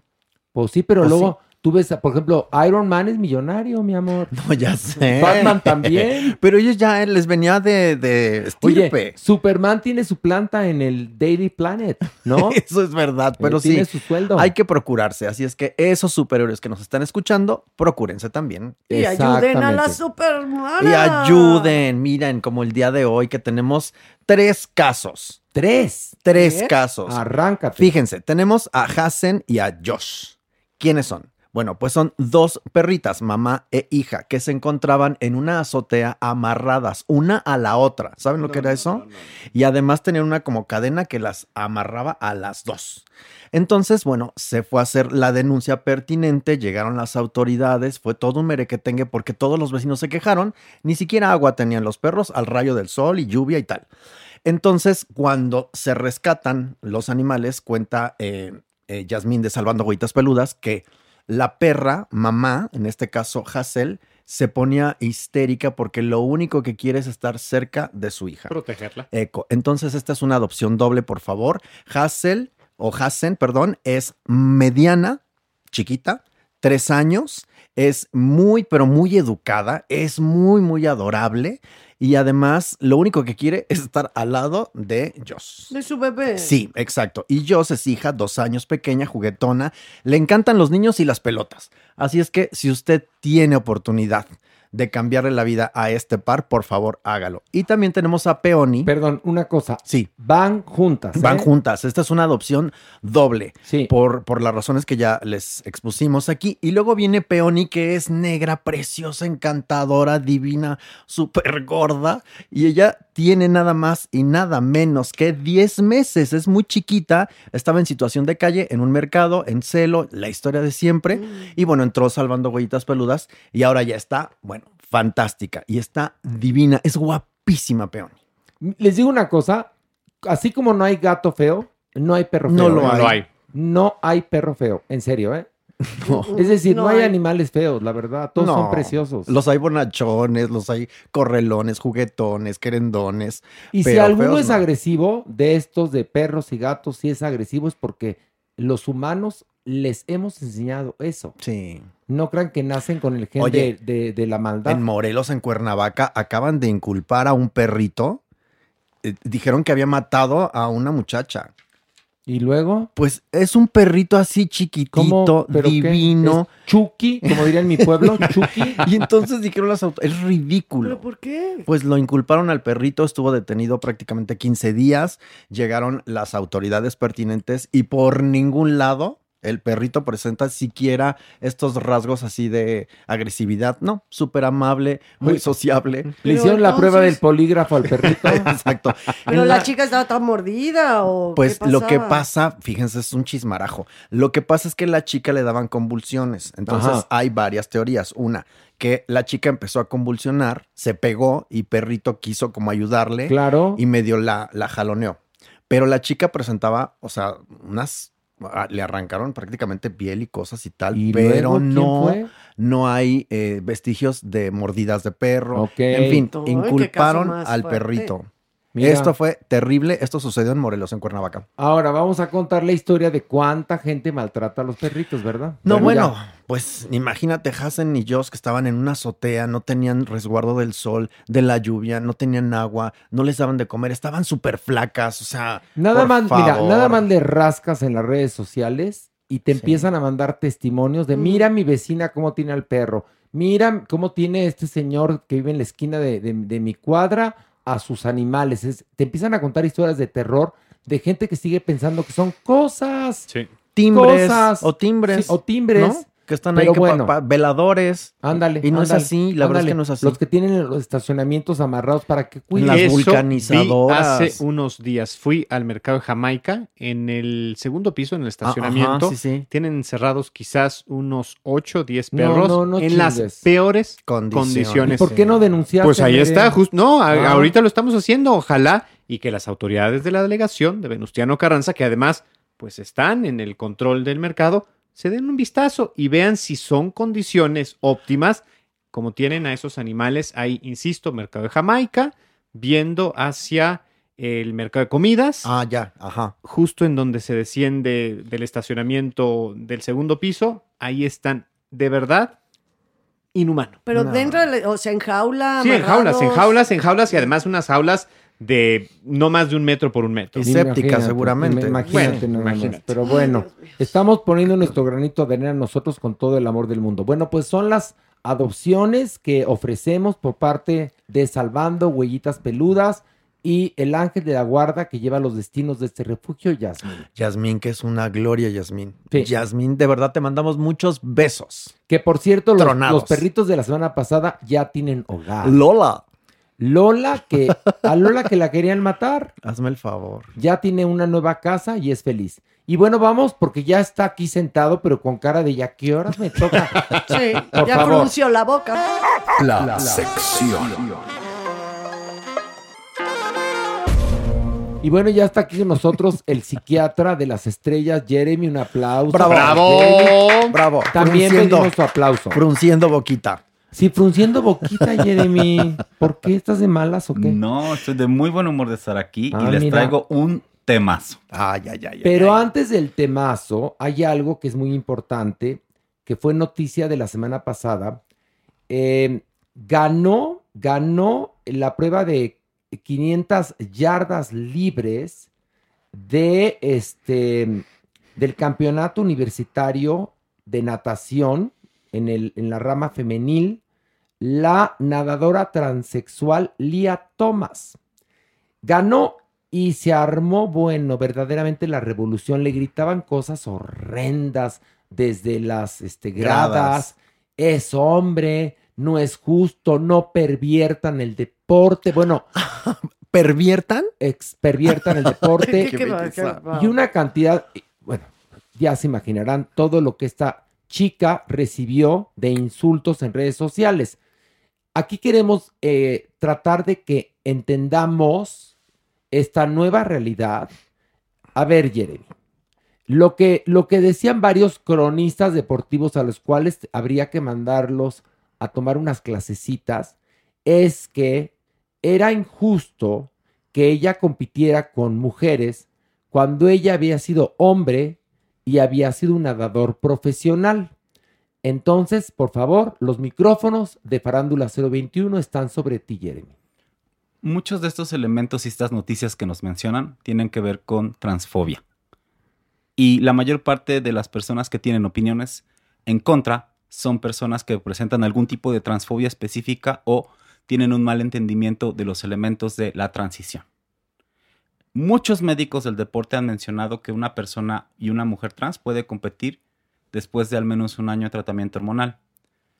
El ¿Por qué? ¿Por qué? El cuerpo al verse expuesto a terapia hormonal eh, cambia. Es decir, una mujer trans, es Sí. decir, aquella persona que cambia de hombre a mujer, va a perder 40% de su masa muscular. Ok, entonces va a quedar igual de fuerte que cualquier mujer que haga ejercicio. Probablemente ligeramente más fuerte que cualquier mujer, pero en equivalencia a una mujer que haga ejercicio o que compita. Ok. Y ese, perdón, ahora se puedo preguntar algo. Claro. Y este, ese ligeramente más fuerte cuando en el mundo del deporte una microcentésima de segundo es lo que te da el gane, ¿qué es lo que sucede? O sea, estoy tratando de poner el tema en la mesa por lo que las furias de estas personas, ¿no? Te lo voy a explicar con un- una celebridad de la natación que es Michael Phelps. Michael Phelps tiene un trastorno genético, una enfermedad genética, una condición genética que se llama síndrome de Marfan, que lo hace mucho más alto que las personas de la población general, que le da una mayor elasticidad porque es una, es una, como una condición genética que altera también como ciertos vasos y ciertos como articulaciones, lo cual le da una ventaja biológica. Pero nunca hubo una gran discusión ahí si él tenía o no, No, como porque- mayores habilidades, porque es un hombre cisgénero. Claro. porque es hombre cisgénero.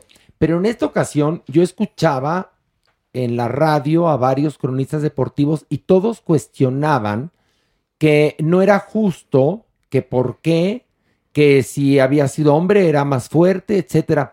Y hubo uno que habló con mucha inteligencia y dijo, miren, yo todavía no entiendo bien de estos temas, pero lo que hay que hacer, cualquier decisión que se tome es sin discriminar. Creo que eso es el punto más importante. La conversación y el debate es natural, es lógico y es sano, debe de serlo, pero con asuntos que atiendan a la biología, al deporte, al fair play y muchas cosas. Pero no puede ser basado este eh, argumento o, o esta discusión en torno a la transfobia y a la descalificación de este difícil proceso por el que pasan los hombres y las mujeres trans. Oigan, a ver, voy a decir a lo mejor una barra basada. Tú dila. Las categorías masculino, femenino y trans, ¿no lo habremos de tomar en cuenta? Yo creo que ¿No? eso sería ¿Podría ser una opción? discriminar Ah, por eh, una cosa. Exacto, lo estoy poniendo en mesa Una para mujer discutir. trans es una mujer, un hombre trans es un hombre. Entonces, ya estarías discriminando al momento de abrir una categoría para gente trans. Ya. Jeremy, tú tienes eh, varios puntos muy interesantes. Hay un ejemplo que tengo específico, ¿no? Ponemos una competencia de las mujeres basquetbolistas norteamericanas, gringas. Sí. Y las ponemos a competir contra guatemaltecas o personas del Salvador. O mexicanas. ¿Qué creen que va a pasar? Pues van a ser más altas, ¿no? Una mujer en Estados Unidos va a medir de 1,80 a 1,90 fácilmente. Y más fuertes. Y mucho más fuertes cuando el promedio de estatura en México y en Genéticamente Centroamérica hablando. es probablemente no mayor a 1,50. No, y tienes otra cosa. Allá, en el primer mundo, preparan a los atletas, Sí. les dan el tiempo, el dinero Alimentación. y la alimentación eh, que necesaria. Y aquí, los pobres atletas tienen que... Se forman solos. bueno, Tendría que haber categorías por eh, genética, ¿no? Del 1.50. eh, No, no, no, no. O Los- sea, no, ver, no, los no tendría es que a no es lo mi que está punto. diciendo. No, mi punto es que los atletas en México no tienen los recursos que tienen los estadounidenses. Ese es mi punto. Ya más allá de que si son más altos o somos más bajos nosotros. Ya, si tuviéramos los mismos recursos, a pesar de ser más bajitos, ganaríamos. Pero fíjate. Porque tendríamos la disciplina, pero el dinero, pero la alimentación. Fíjate. por, No, pero- por pero- eso, por eso los, los paralímpicos son tan emblemáticos para México. Ahí se demuestra, en verdad, de qué clase estamos hechos los mexicanos, porque si los atletas que van a las Olimpiadas convencionales no tienen recursos, imagínate los, los, que, los atletas que, que van a los Paralímpicos, menos. Muchísimo menos. Y se enfrentan, su entrenamiento es la vida diaria. Pero bueno, Jeremy.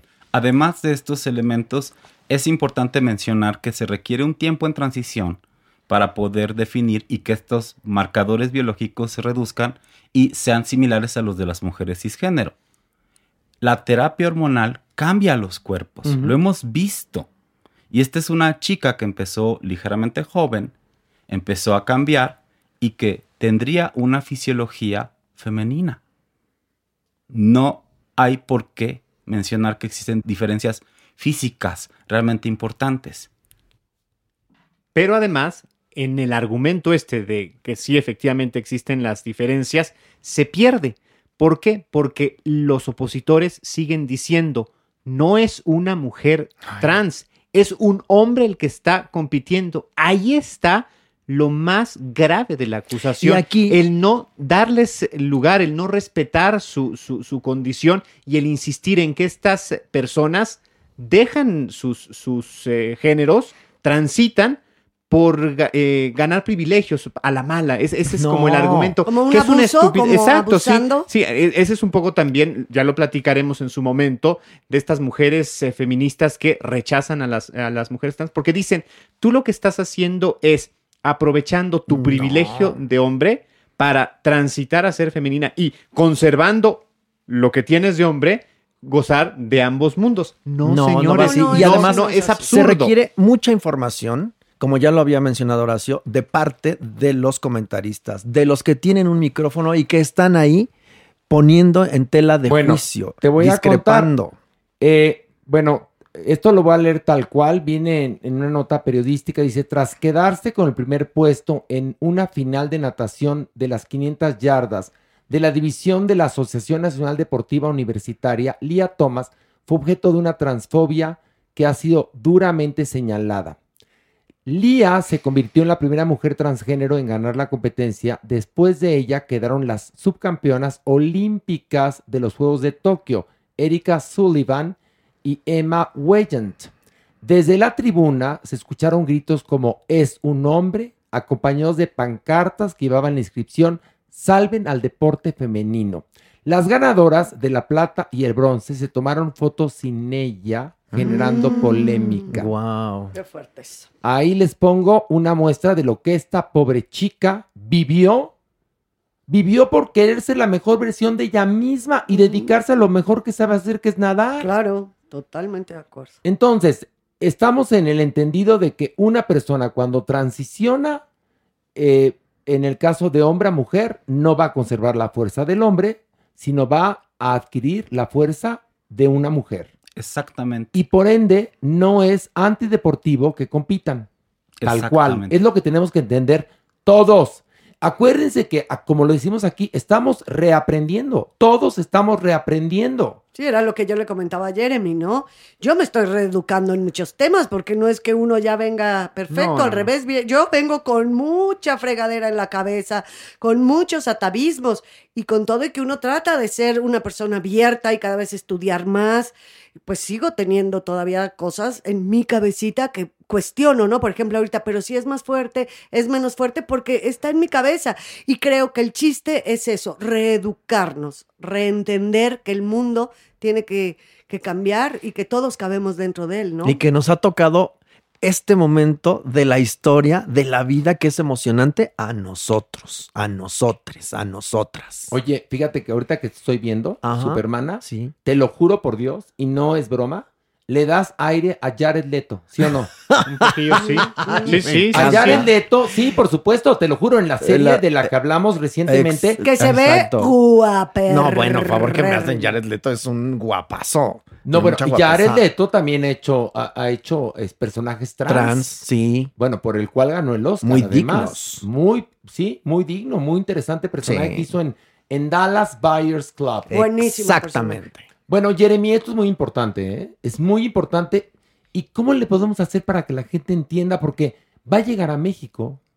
Esto va a llegar a México. A- al deporte mexicano tiene que llegar, porque ¿cuánta gente trans hay allá afuera que su sueño es ganar una medalla olímpica? No solamente va a llegar a México en el deporte, ahora sí va a llegar a México en muchas áreas, en muchos lugares y demás. Y tenemos justamente que tener algo que se llaman ambientes amigables a la diversidad. Es que, a ver, cada uno de ustedes tiene que generar un ambiente amigable a la diversidad. Cada persona.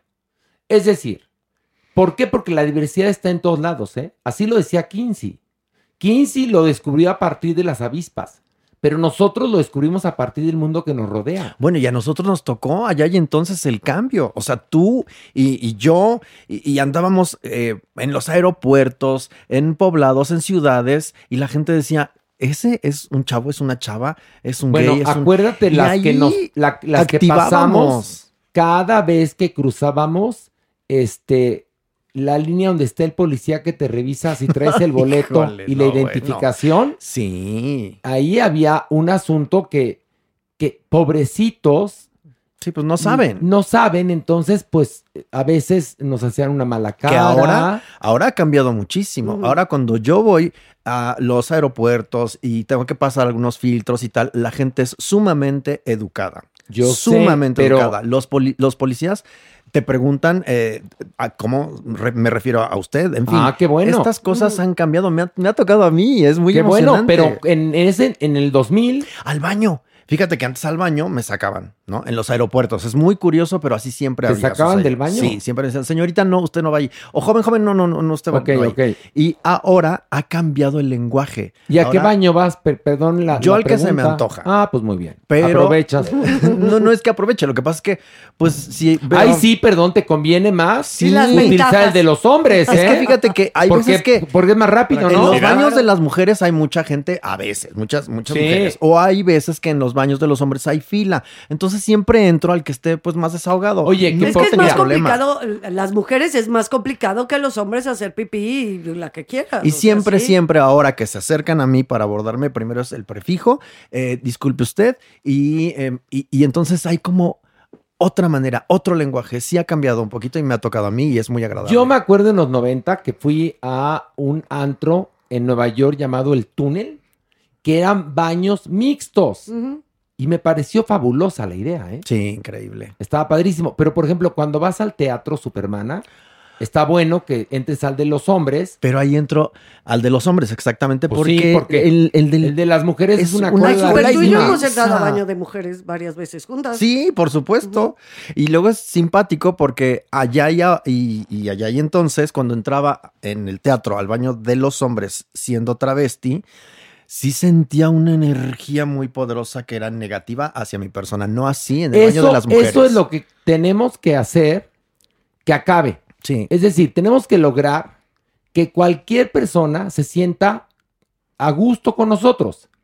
Y se lo digo a usted que, que atiende en un restaurante, a usted que está en una tienda de conveniencia, a usted que maneja un taxi, a usted que da algún servicio. Exacto. No, a usted que va a recibir en su casa a un amigo o a una amiga de sus hijos. Es decir, hacerlo sentir en casa bien porque la energía sí se siente. Claro. Porque además Las es una, miradas ne- son- una necesidad fisiológica. Si tú te topas, escúchame tú que me estás ahí oyendo, si tú te topas a una fémina que está orinando parada, no te saques de onda. Es una necesidad fisiológica de un ser humano. Es lo primero que tenemos que Y entender. no vengan con los argumentos de que es que entró a violarnos al baño. No, a ver, para no. nada. No, pero es lo que. A ver, Sí, sí, sí. ¿cuáles son los argumentos de la gente transfóbica, Jeremy? Justamente abuso sexual en los baños, justamente violencia, perversión y demás. Y la neta, todo mundo vamos al baño a lo que tenemos que ir. La mayor parte de los abusos sexuales, lo voy a decir así bien claro, suceden en casa por personas conocidas. Qué fuerte. Una parte mínima es por personas de la diversidad. No, y, y- y por desconocidos de, de hombre a mujer es mucha, ¿no? No, la mayor parte son familiares o conocidos. Ay, qué terrible. Es muy terrible las, las gráficas, pero sí, así es. Infancia y adolescencia. Claro. Qué terrible. Yo me acuerdo que una vez analizamos un programa, Mujeres en el Pabellón de la Muerte, un programa que transmite o transmitía Discovery Home and Health, y hablaba de estas mujeres que están condenadas a muerte, porque en Estados Unidos hay estados donde todavía opera la pena capital. Sí, sí. Y el común denominador, lo que me sorprendió a mí es que el común denominador es que todas habían sido en su infancia abusadas. Sí. Todas. O sea, todas. O sea, eran delincuentes. Habían hecho horrores. Pero, Pero, sí es cierto, todas en su infancia habían sido abusadas. A mí, Es hay que- muy, perdón, pero hay muchos programas de ese estilo, como el que acabas de mencionar. ¿Te acuerdas que antes analizábamos mucho este tipo de programas?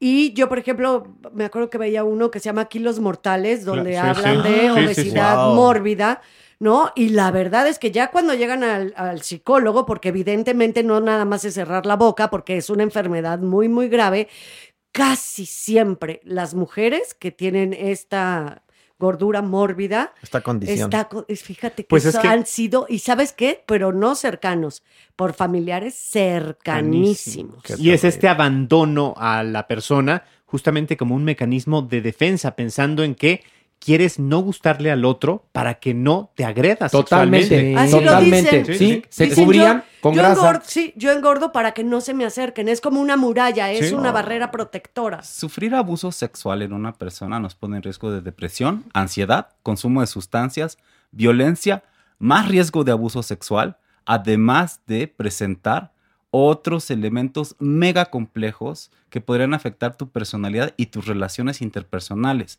El abuso sexual es una de las cuestiones más graves que causa lesiones a nivel cerebral. Bueno, ¿cómo te marca? Sí. ¿Cómo te marca?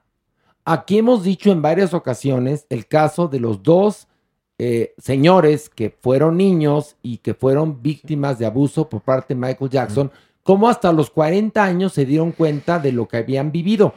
Yo me imagino que también de alguna manera Sasha Sokol también reflexionó recientemente o lo habrá tratado con su psicoanalista el asunto de haber vivido cosas que no le tocaba vivir a los 14 años.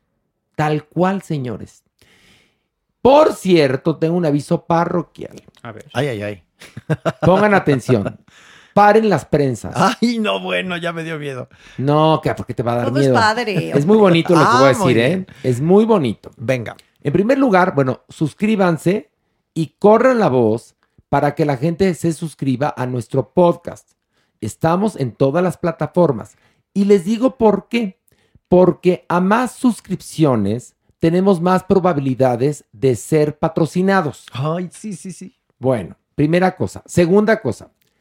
Anoten esto. Primero de abril, que es viernes, sábado 2 de abril y domingo 3 de abril es el cierre con broche de oro de la temporada de los chicos de la banda.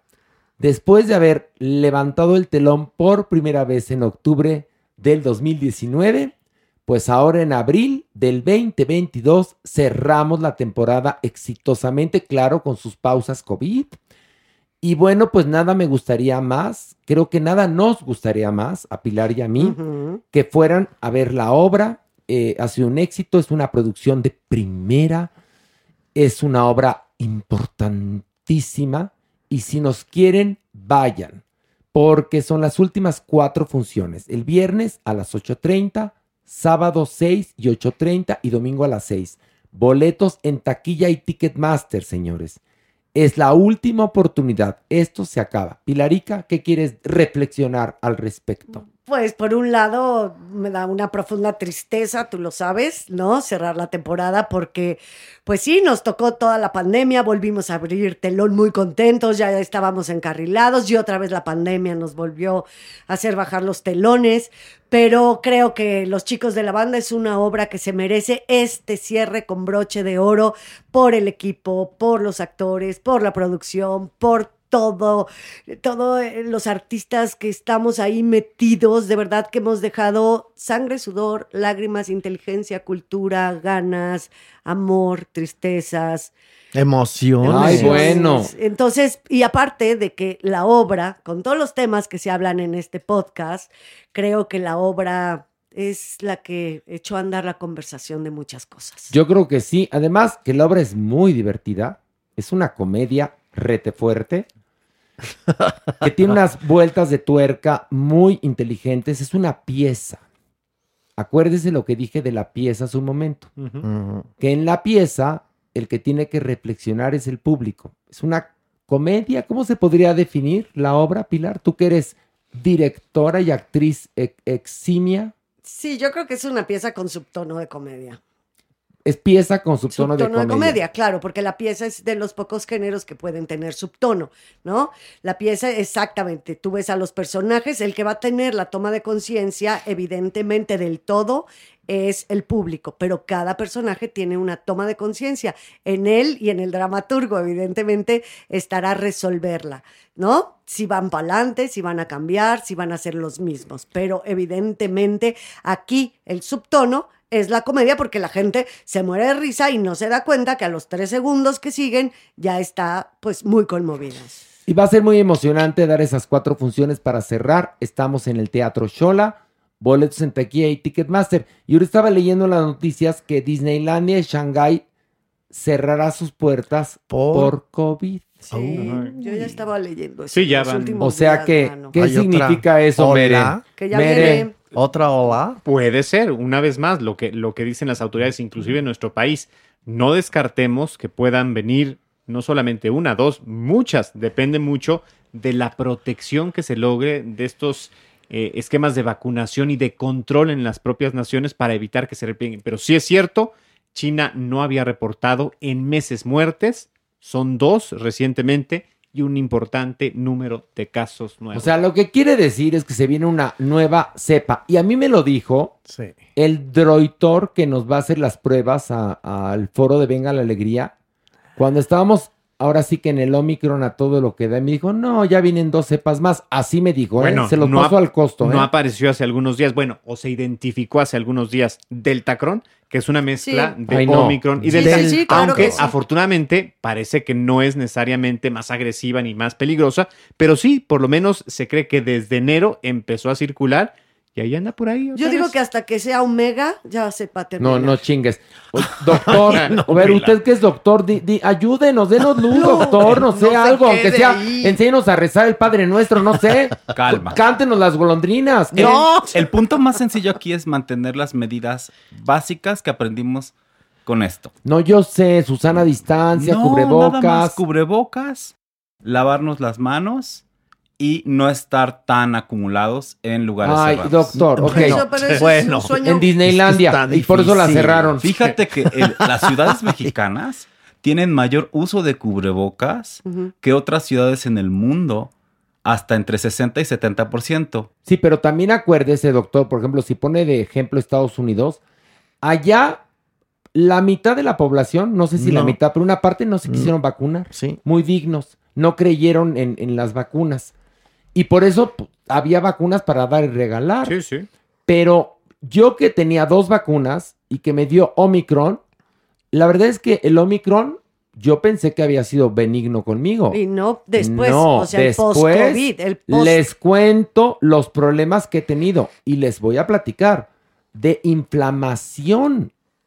Porque es un virus que inflama. De hecho, genera algo que se llama tormenta de citocinas. Pues ahí está. Y nos pone en riesgo de problemas cardiovasculares, articulares, mentales, urinarios, de todo lo que Oiga, tengas. doctor, Se ahí me le cayó cuento. el 40% de mi pelo. ¿A ¿Se usted, acuerdan que tenía chinos y demás? Ya desde el COVID no lo tengo. Te voy a platicar, doctor. La esposa de, de mi terapeuta, este, perdió el pelo. Ay, qué y lo recuperó por suerte. Ay, qué bueno. Pero dice que le daban unos dolores de cabeza Sí, sí. espeluznantes eh, post-COVID, ¿eh? Hablo post-COVID. Y después se le cayó el pelo. Y, de- y po- imagínate. y No bueno, hay especialista médico que no diga que está teniendo un reto profesional. Los dermatólogos, los Sí. endocrinólogos, Todos. Yo lo todos, he visto. porque, pues evidentemente, a cada quien le afecta de manera distinta y cada manifestación del virus también Pero tiene su muchas propia personas que les dio Omicron, de verdad, yo las vi salir de sus cuatro o cinco días bastante bien. Y ahorita están metidos en pedicures de salud Ay, no. durísimos. Bueno, no un nada amigo- más tu Horacio, eh, conozco Sí. muchos No, casos. A mí lo que me pasó, les cuento. Mis lesiones de la espalda, bueno, crecieron muchísimo. Se me inflamó. Me mandaron a hacer un estudio de contraste y tenía todo el cuerpo inflamado. O sea, ah, bueno, Jeremy, ¿qué les platico? Ustedes lo vivieron. Sí, Yo sí, llegué sí, aquí devastado un día. O sea, no Muy lo, mal, conté, sí, no sí, lo no. conté al aire porque no me gusta andar contando mis penas, pero llegué devastado. Sí, sí. Pensando que tenía, no Lo- sé, lo peor. artritis. No, yo nunca te había visto tan verde. O sea, ya saben que yo digo cuando alguien se ve mal, digo, estás muy verde, te ves Sí verde. te vi muy débil y demás, pero hoy estás en vías de desinflamarte. No, sí, pero te voy a platicar una cosa, porque por suerte, por suerte, encontré a los doctores correctos, porque si no tienes suerte es el calvario. Y hay otra cosa muy importante, muy importante. Si ustedes salen a la calle por lo pronto en la Ciudad de México, háganse de cuenta que no hay pandemia, ¿eh? No. Bueno, para el Vive. Latino fue el fin de semana y El El aeropuerto, la inauguración. mi vida. bueno, ahí está, nadie se usando cubrebocas o muy pocos. Entonces, tenemos que prepararnos porque vienen, según el Droitor, dos, dos cepas. Y según tú, Jeremy, Probablemente venga una cepa, una quinta ola, va a ser en menor intensidad y con menos muertos, pero un sinfín de casos dependiendo de cómo avancemos Sí, en la pero- vacuna a Y los yo leí que ya se iba a declarar este el lunes que entra, el lunes que entra, el ya no uso de cubrebocas Sí, sí, en la sí, Ciudad sí. de México. Eso va a pasar, Pilar. bueno, pero, nunca, nunca ha sido obligatorio No, el uso no. en las calles. En Nada México no. más en lugares cerrados. Sí. Pero estaba leyendo el artículo de una doctora de la UNAM que decía, señores, sigan usando el cubrebocas. Esto no está controlado. No. Porque saben que también es muy interesante que está pasando en algunas ciudades del mundo que dejaron de usar cubrebocas. La gente empezó a tener otros problemas respiratorios porque tiene ya un- una, un- una costumbre de utilizar cubrebocas durante dos, eh, eh, dos años. Se desacostumbró su organismo a tener contacto con algunos patógenos y ahora cualquier cosita, plap, De gripa, hecho, alergia o demás. El punto que tú mencionas es en España volvió la influenza. ¿Se acuerdan que estos dos años no hubo tantos casos de influenza? Fue, Fueron mínimos. Fue justamente por el combate con el cubrebocas. Pero es probable que regresen otras infecciones respiratorias asociadas justamente al contacto. Ay, no, doctor, Se estamos, dijo que- estamos terrible. jodidos. Se Qué dijo que estaba erradicada la influenza en la Ciudad de México en este último octubre, noviembre, diciembre, en Por nuestro supuesto, porque- último invierno. Bueno, pero también la polio y con los antivax, pues resulta que regresó, ¿verdad? ¿verdad? La Entonces, gonorrea. Bueno, ¿no? entonces, señores, No. Un matiz, utilice su cubrebocas, lávese más las manitas. Cuídese cada quien, es nuestra Exacto, responsabilidad. De o sea, cada De quien. cada quien, individual. pero ya el tráfico en la Ciudad de México, No, Terrible. bueno. ya háganse de cuenta que aquí nunca hubo COVID. Pero bueno, ahí les Dios paso esta nota preciosa. Pero bueno, para que se consuelen, vamos a esto. El haber.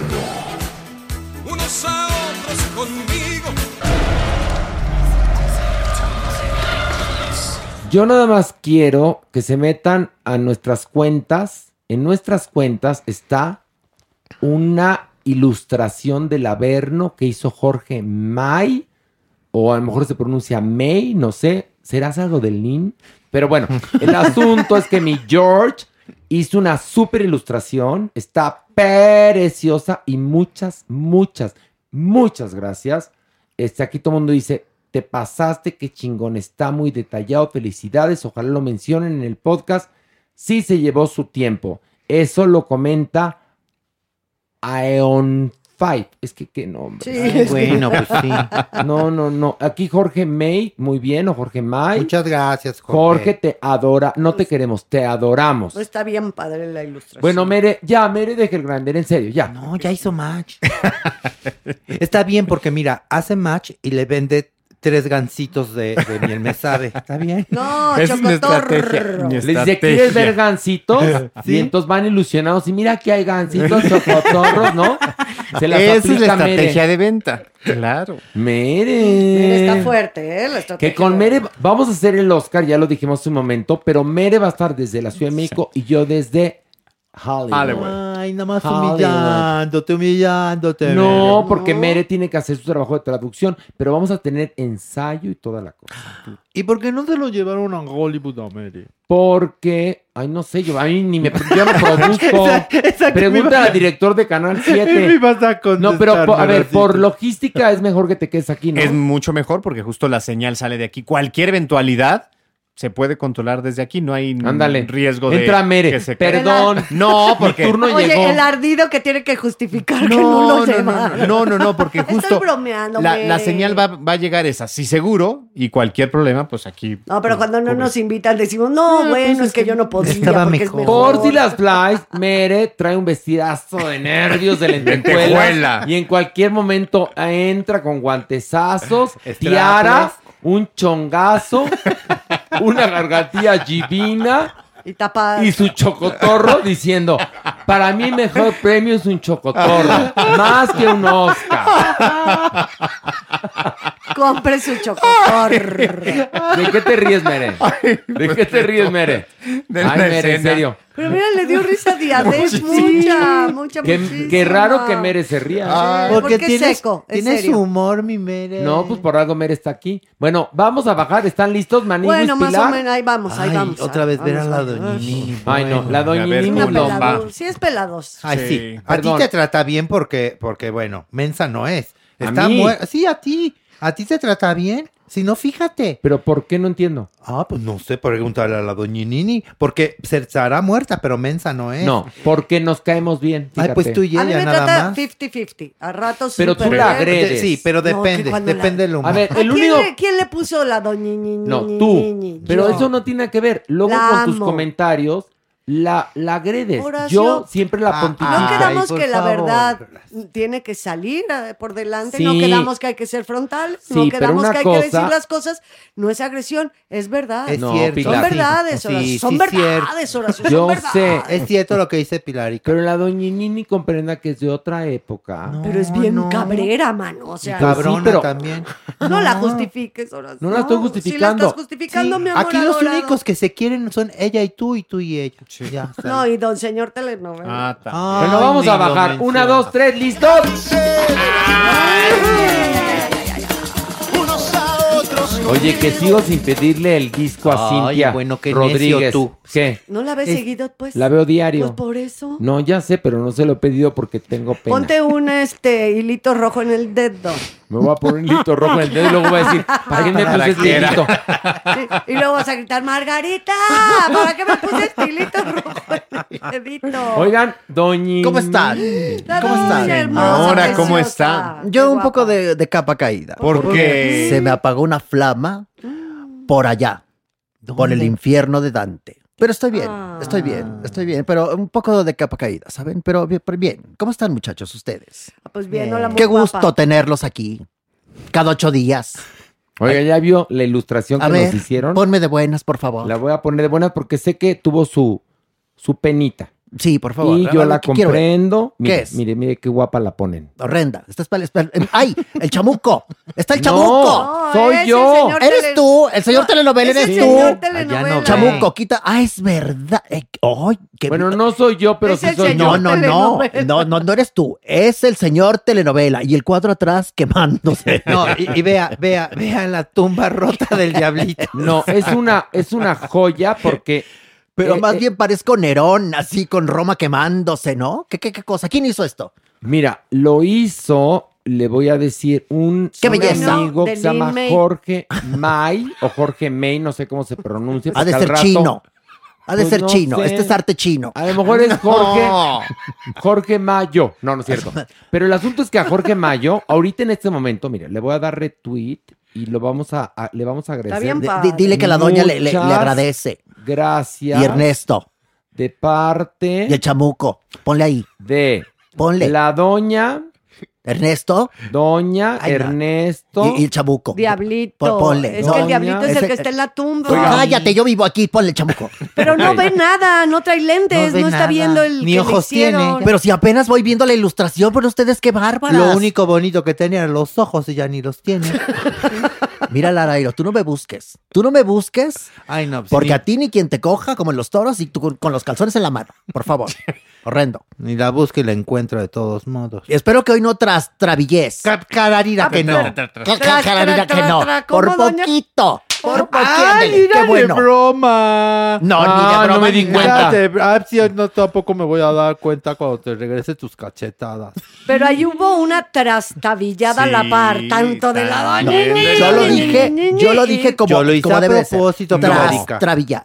¿Y tú? ¿Cómo? ¿Cómo? Tras trabillar. Y luego, a ver, tú, niño, déjame verte bien. Date una vuelta. Ay, bien. ¿Del otro lado? Ay, eh. Ponte brasier. Qué cosa tan asquerosa. Ay. O cangureras, porque eso ya está enorme. Tú no te ríes, merengón, que andas más o menos por ahí en la callecita de la amargura. Merengón va a salir de strapless en los Oscars. Oigan. ¿En serio? Sí, sí. Qué No, no, no. Si hay una falla técnica, nada más. Ah. Que esperemos que no ¿Qué la va a haya. pasar? Ojalá. Es que voy a ir a, voy a, ir a conducir los Oscars, estoy pendejo.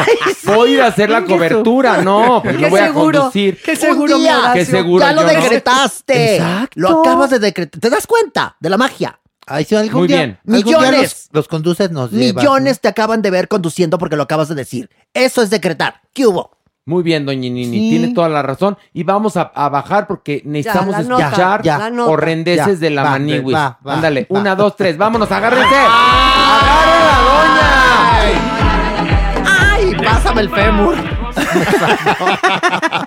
Ay, Maniwis, noticia triste. ¿Qué pacho? Noticia ¿Qué pacho? triste. ¿Qué Se nos amargó el domingo, Maniwis, porque a través de sus redes sociales, Daddy Yankee nos anunció que se retira.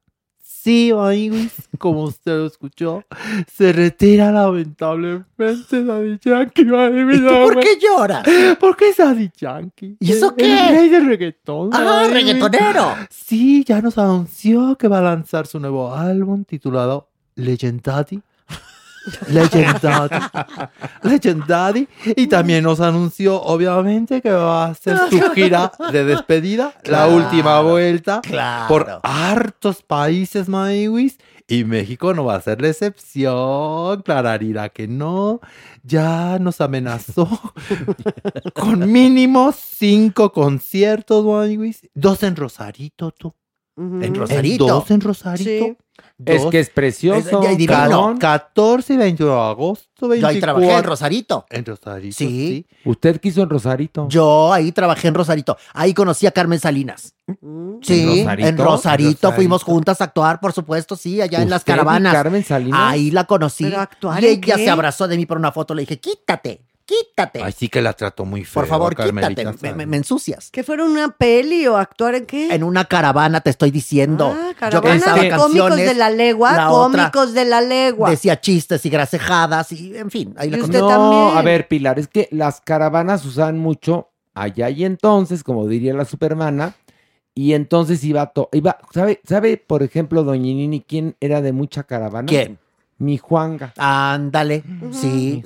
Fanny Schatz armaba todo y nos Fanny llevaba. Schatz, exactamente, Sí. que era la manager de la doña Nini Sí. y de la Veros. Sí. Fíjate sí, sí. nada más, sí. Yo me Y- eché y- mis tours de jovencilla, ¿eh? y, y ¿sabes tam- también de quién era manager eh, Fanny Schatz? De Lupe D'Alessio. Oye, pues mira, manejaba ahora va a estar Lupe fuerte. y Paquita, ¿verdad? sí, van a estar. Y tenía su, su, su manera y modo para agarrarnos. No Era terrible, Fanny Schatz. Uy, la agarraba usted. No, no, no quieras voltear la tortilla, tu joto. No le estoy, le estoy Asqueroso. preguntando, señora. ¿Usted qué hacía en las caravanas? Cantar. Pues, ¿qué querías? Ay, qué ¿A poco cinismo. cantaba? Yo nada más Qué me paraba y cinismo. la gente aplaudía. Eso ¿Qué hubo? sí, de es- pie, No además. hacía falta cantar. Por supuesto. Y no había hecho yo nada, nomás me paraba y así la ovación. Bueno, pero ¿qué hacía? Porque digo, por algo Nada. la tenían que llevar. Canta- cantaba. Pero no, Canciones del usted Flaco dijo de Oro. que- usted dijo no hacía yo nada. y la Cantaba, so- dije. Pero ¿para qué? Mejor ¿Cómo que los- para qué? se lo Para hubiera llevar el arte a los pueblos como Rosarito. En fin, la gente pobre también tiene derecho a divertirse. Y luego, Ay, a ver tú qué. Joto. Pues nada, Daddy Yankee. Pero a ver, ah, Maniwis, ¿qué estás llorando porque Sí, Daddy a ver, Yankee no se entendimos. retira. ¿Por qué tan contrito? Pues A la ver. verdad fue irónico. ay, Ah. porque- porque la verdad, la ¿Te das verdad, cuenta? ¿No te gusta Daddy Yankee? ay, pues, Él te adora. Me dijo. A ver, ¿para qué te miento? ¿Crees que me puse de luto como sus 45 millones de seguidores en Instagram? Pero te voy a contar una cosa. Daddy Yankee tiene 45 Mm. años. Es muy joven. Es muy Por lo cual, yo no creo que se nos vaya a ir. Es más, Yo creo que se va a retirar un tiempo y luego va a regresar porque es, Es muy un joven. clásico, pero aparte es un clásico, ¿no? De ya me voy a retirar, lanzo mi gira, lanzo mi disco, hacen triple billete del que ya debe de tener este hombre que está flotando. Y como dice su mujer, que bueno, ahorita se va a dedicar más a la familia Qué y a gozar de todo lo que ha hecho. Cinco, diez añitos. Y, luego, después como dice Horacio, así pasa por lo general. Son Acuérdate de estrategias de, Oigan, marketing. Acuérdate de Pandora. Timbiriche. No, pero a ver, Pandora nunca se separaron. no, no, pero perdóname. Pero hicieron Nunca. muchos Nunca se conciertos. retiraron. Hicieron No. muchos conciertos de despedida Ah, no. Pandora. Sí, claro. Pero tiene razón. Ay, Es espérame, verdad. Cállate, cállate, Aracito, cállese, doñinini. Clararira, que Pandora se despidió Sí, muchas tiene razón. veces. Acaba de Lloramos. ¿Y qué pasó, eh? Me acaba de cachetear. Pues siempre se juntaban otra vez. No, no, no. Y ahora ya son cinco. No, son tres. Ah, bueno, porque están con las de parecen. con las de plans. Pero hay una cosa, sí es verdad que Pandora se iba a separar, sí es cierto. Pero ¿cuánto duraron de, de, de Nada. retiradas? Nada. Tres minutos, ¿no? Como tres años se les acabó los ahorros y regresaron, Pues sí tiene, ahí sí la Maniwis, eres buen pediorista de espectáculos. Diciendo, la gracias, Maniwis para el Pulitzer. La Maniwis para el Pulitzer. La Maniwis para... A ver, merengón, tu ritmo está de la chingada. Mira, va así. Una, dos, tres. La Maniwis para el Pulitzer. La Maniwis para el Pulitzer. Ahí está. Ahí está. Ya nada más me falta. Pulitzer, el que lo lea. ¿Qué? Nada más me falta el lincer porque el pulo tengo. Bueno, déjenme contarles Qué una vaciado cosa. es el Aray. El otro día, oigan esto, pongan atención. El otro día fue al programa una chica llamada Nadia Ferreira, no guapa, pere, pere, preciosísima. Diría Mamamela. No, en verdad, la veías y te quedabas así de, ¿eh? O sea, ¿esta persona es real? Bueno. Eh, además, buena, encantadora, linda, inteligente. Bueno, ella casi gana Miss Universo por parte de Paraguay. En verdad, preciosa. O sea, se los juro, ¿eh? Todo el mundo estaba así, con la boca abierta. Y tú estás acostumbrado de vernos, fíjate. Fíjate, yo acostumbrado a verte diario y me sorprendí con Fíjate. ella. Bueno, pues ahora anda con Marc Anthony. Es la nota. Inocente guerrera del amor. Porque el otro día veo una foto, porque yo la sigo en Instagram. Es más, nos seguimos. Es un encanto, en verdad. Me, me cae muy bien. Le dije, yo por ti, por ti me volvería heterosexual. Así se lo dije. Y morimos de la risa. Qué gran piropo. Sí, el video, el video, el video ese donde le digo que me volvería por ella heterosexual está en mi Instagram. Y entonces vi una foto de ella con Marc Anthony y dije, ah, bueno, pues fue a ver a Marc Anthony. No, No. es su novia. Oye, qué suerte Pero- tiene Marc. No, Pero ah, espérate. debe tener su chino No. atrás de la oreja mi Marc, Marc Anthony. ¿eh? Anthony es muy angelado, en la distancia corta es muy amable y es, es un caballero. Y ¿eh? perdóname, pero es súper sexy. No, y talentoso. yo como mujer, la verdad, lo veo cantando en escena y demás. No es un hombre con los estereotipos del guapo, ¿no? Pero es de un cachondo. Oye, y un- yo- Y mire, doña, nada más. nada Pero además más, te cuento una cosa. Esta chica, Mira, esta niña me hubiera hecho en las series, en las peliculitas, ella. ella, por ejemplo, Ella podría haberla interpretado. Sí, Es una belleza que apabulla. sí. O sea, cuando, porque además, eh, mira, es un encanto, ¿eh? Fue a hacerle el caldo gordo a mi querido Roger en Los Reyes del Playback. Anda. Porque tú. era puro lip sync. Entonces cantaron una canción, un dueto, y ella entró a. a- y lo hizo muy bien, muy bien. Pero cuando la vimos, todos nos quedamos así de qué belleza. Who's that girl? O sea, es eh, impresionante. Y sí tiene esa belleza que también tiene usted, que apabulla, que ¿Qué entra a un lugar ¿Qué tuvo, Horacio, tenía. por favor? que tiene. Ay, no tenía, Horacio, no quedes ¿Qué bien. tengo? seas barbero con No, la doña no, ni Horacio barberos ni Villalobos. nada, Sí, si no, claro no, no que sí. bajarían aquí ustedes. Estamos viendo a Ni- esta no, niña. Por favor. Y te estamos viendo a ti. No, y no hay no, ni no, parangón, no- fíjate. no, por eso Ya, yo no para entro en empezar, esa por ahí. yo ¿Qué no hubo? entro, No hay parangón, No pero te hay mere- expongas, Pilar. No hay te parangón, pero hay merengón. Bueno, pero hay una cosa. ¿Cómo baja esta con suéter al, al verlo? bueno, pues porque, porque le da frío. Hazme el favor. Ya estás cerca del hoyo, tú también, fíjate. Se siente sí frío. que sí. Oiga, pero le cuento una cosa, doña Nini. ¿Qué? La verdad es que si uno ha visto en escena a Mark Anthony, también te quedas con la boca abierta, ¿eh? O sea, sí es el rey de la salsa, en serio, ¿eh? Y En dicen serio. que tiene su grandeza. Eso no me consta. Pero una vez platicando con la J-Lo, Sí. me dijo que tenía su grandeza. debe tener y su su grandeza. ancheza. Es Sí. hiper Sí. sexy ese hombre. Y que es muy juguetón. Tú- a ver, Pilar, Y tú como mujer, Dígamelo. tú como persona, Sí, señor. tú como vertebrado, Sí, señor. infieres, Dígamelo. infieres, crees ¿asegurarías que Marc Anthony vive lejos? Estoy casi segura que sí. ¿Puedo decir por qué? ¿Por qué? Porque es, eh, no es, como lo acabo de decir, no es un hombre que tenga esa belleza, ¿no? Estereotipada. Y al ser tan sexy, al ser tan proactivo, al estar tan bien plantado, quiere decir que tiene algunas zonas muy masculinas. No, es pues mi sí. teoría que lo hacen muy poderoso. Bueno, ya en para que me entiendas. Verga grande. No, no, ya, No, ya, yo es una teoría psicológica que Me sí. encanta tu francés. Pero no adoraste que hasta Pablito, que estaba medio jetón, ay, digo, La no, buscó, la buscó. La buscó. Pero, ¿están de acuerdo conmigo o no en la teoría, chicos? Totalmente. Sí, sí, sí. Porque aquí algo tenemos en común todos los que estamos en la mesa. Ya no digo más. Sí, Yo hasta el chamuco, ¿Tú Ingesu. también? Sí, claro que sí. Sí, sí, tú también. Tú no, también. no, no. A ver, Ya sé, en hombre. cuanto a gustos. Bueno, ya, otro nivel más. Vámonos. De las manos,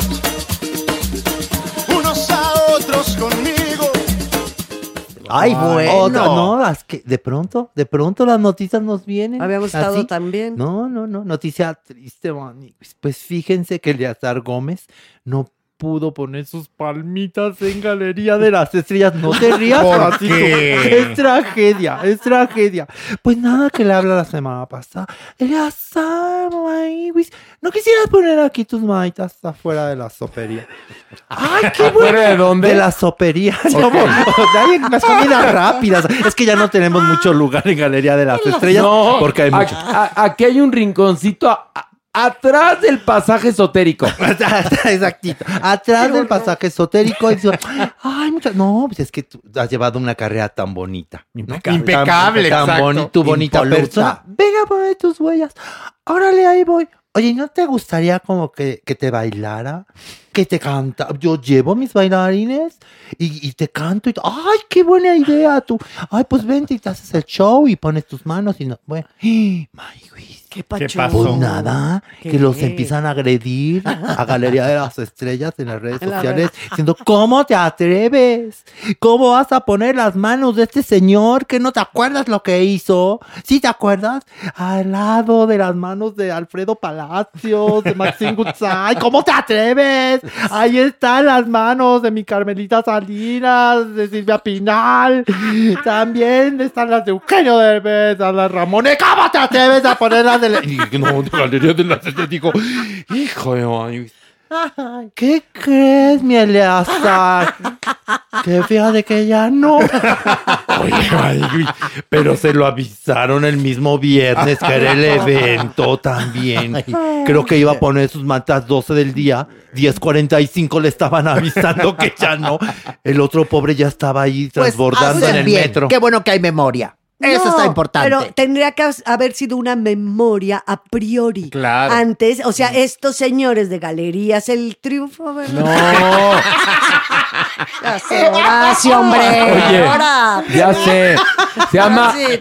Plaza Galerías. De las estrellas. Estrella. No, que es un lugar Precioso, precioso. Por eso Diría dije Mela. lo que dije, pero ellos son los primeros que tendrían que no haber pensado en invitar a este señorcito a poner sus manecitas ahí al- atrás del pasaje esotérico. A ver, es tan, tan absurdo como si inauguran una tienda de Fonart y llaman a Sergio Goyri para que corte el listón. Sí, sí, Por sí, favor. sí, sí. Sí, que ¿Ya dé no un entendieron? discurso sobre los voladores de Papantla. Ah, inviten entonces a Arad de la Torre. Claro. Por favor. ¿No? Entonces, ¿cómo se les ocurre, después de lo que pasó, que el señor Eleazar estuvo hasta en la cárcel, invitarlo a un evento familiar para hacerle un homenaje como de Bueno. qué? ¿Y, el, ¿Y qué creen?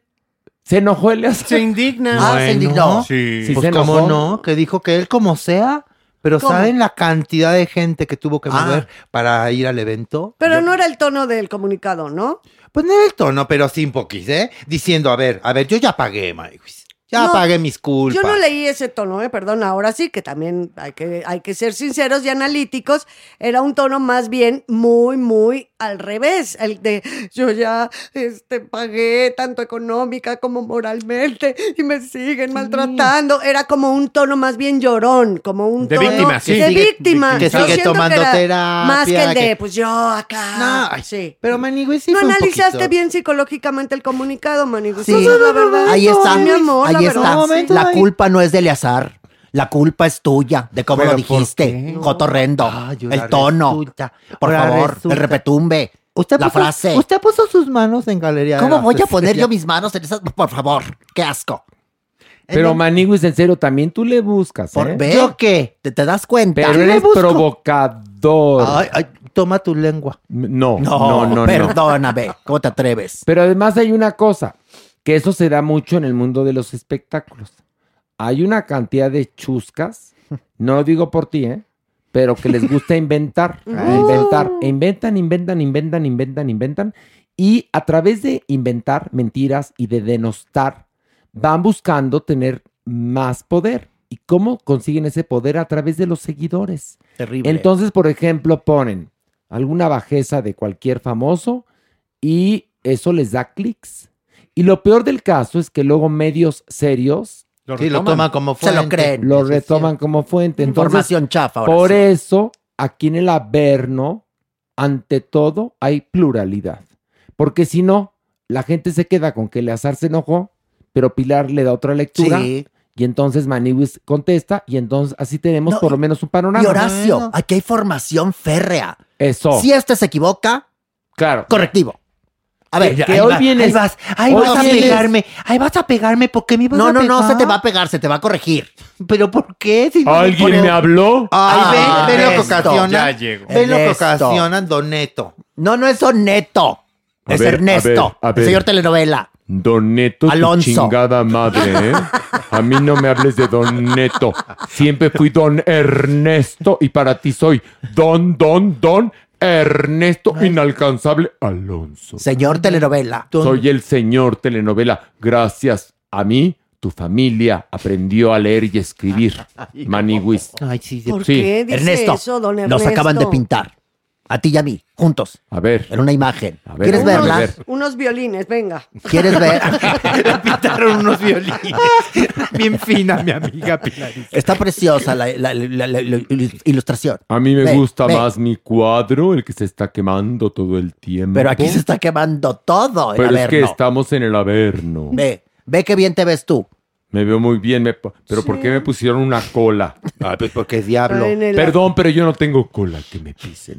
Bueno, Pero, lo que sí, pero sí lo pusieron más flaquiwi. Debo sí de verdad. agradecer yo que yo triunfé en los 50, 60, 70 y 80, no en 90. esta época. Ya me hubieran metido a la cárcel. Seguro, señor. Mira, no, no, no, no des declaraciones ni digas No voy a decir Por favor. nada. Pero sí, sí, seguro. Mira, tú deja de andar echándole más leña al fuego, ¿eh? ¿Yo qué, Tú señor? te conozco. A ver, don, don. Lara y lo provocativo que nada más estás buscando por dónde te metes. Eres como una rata que va buscando por qué agujero meterse para tragarse el queso. Es un mampo enchilado. Eres un mapuchino.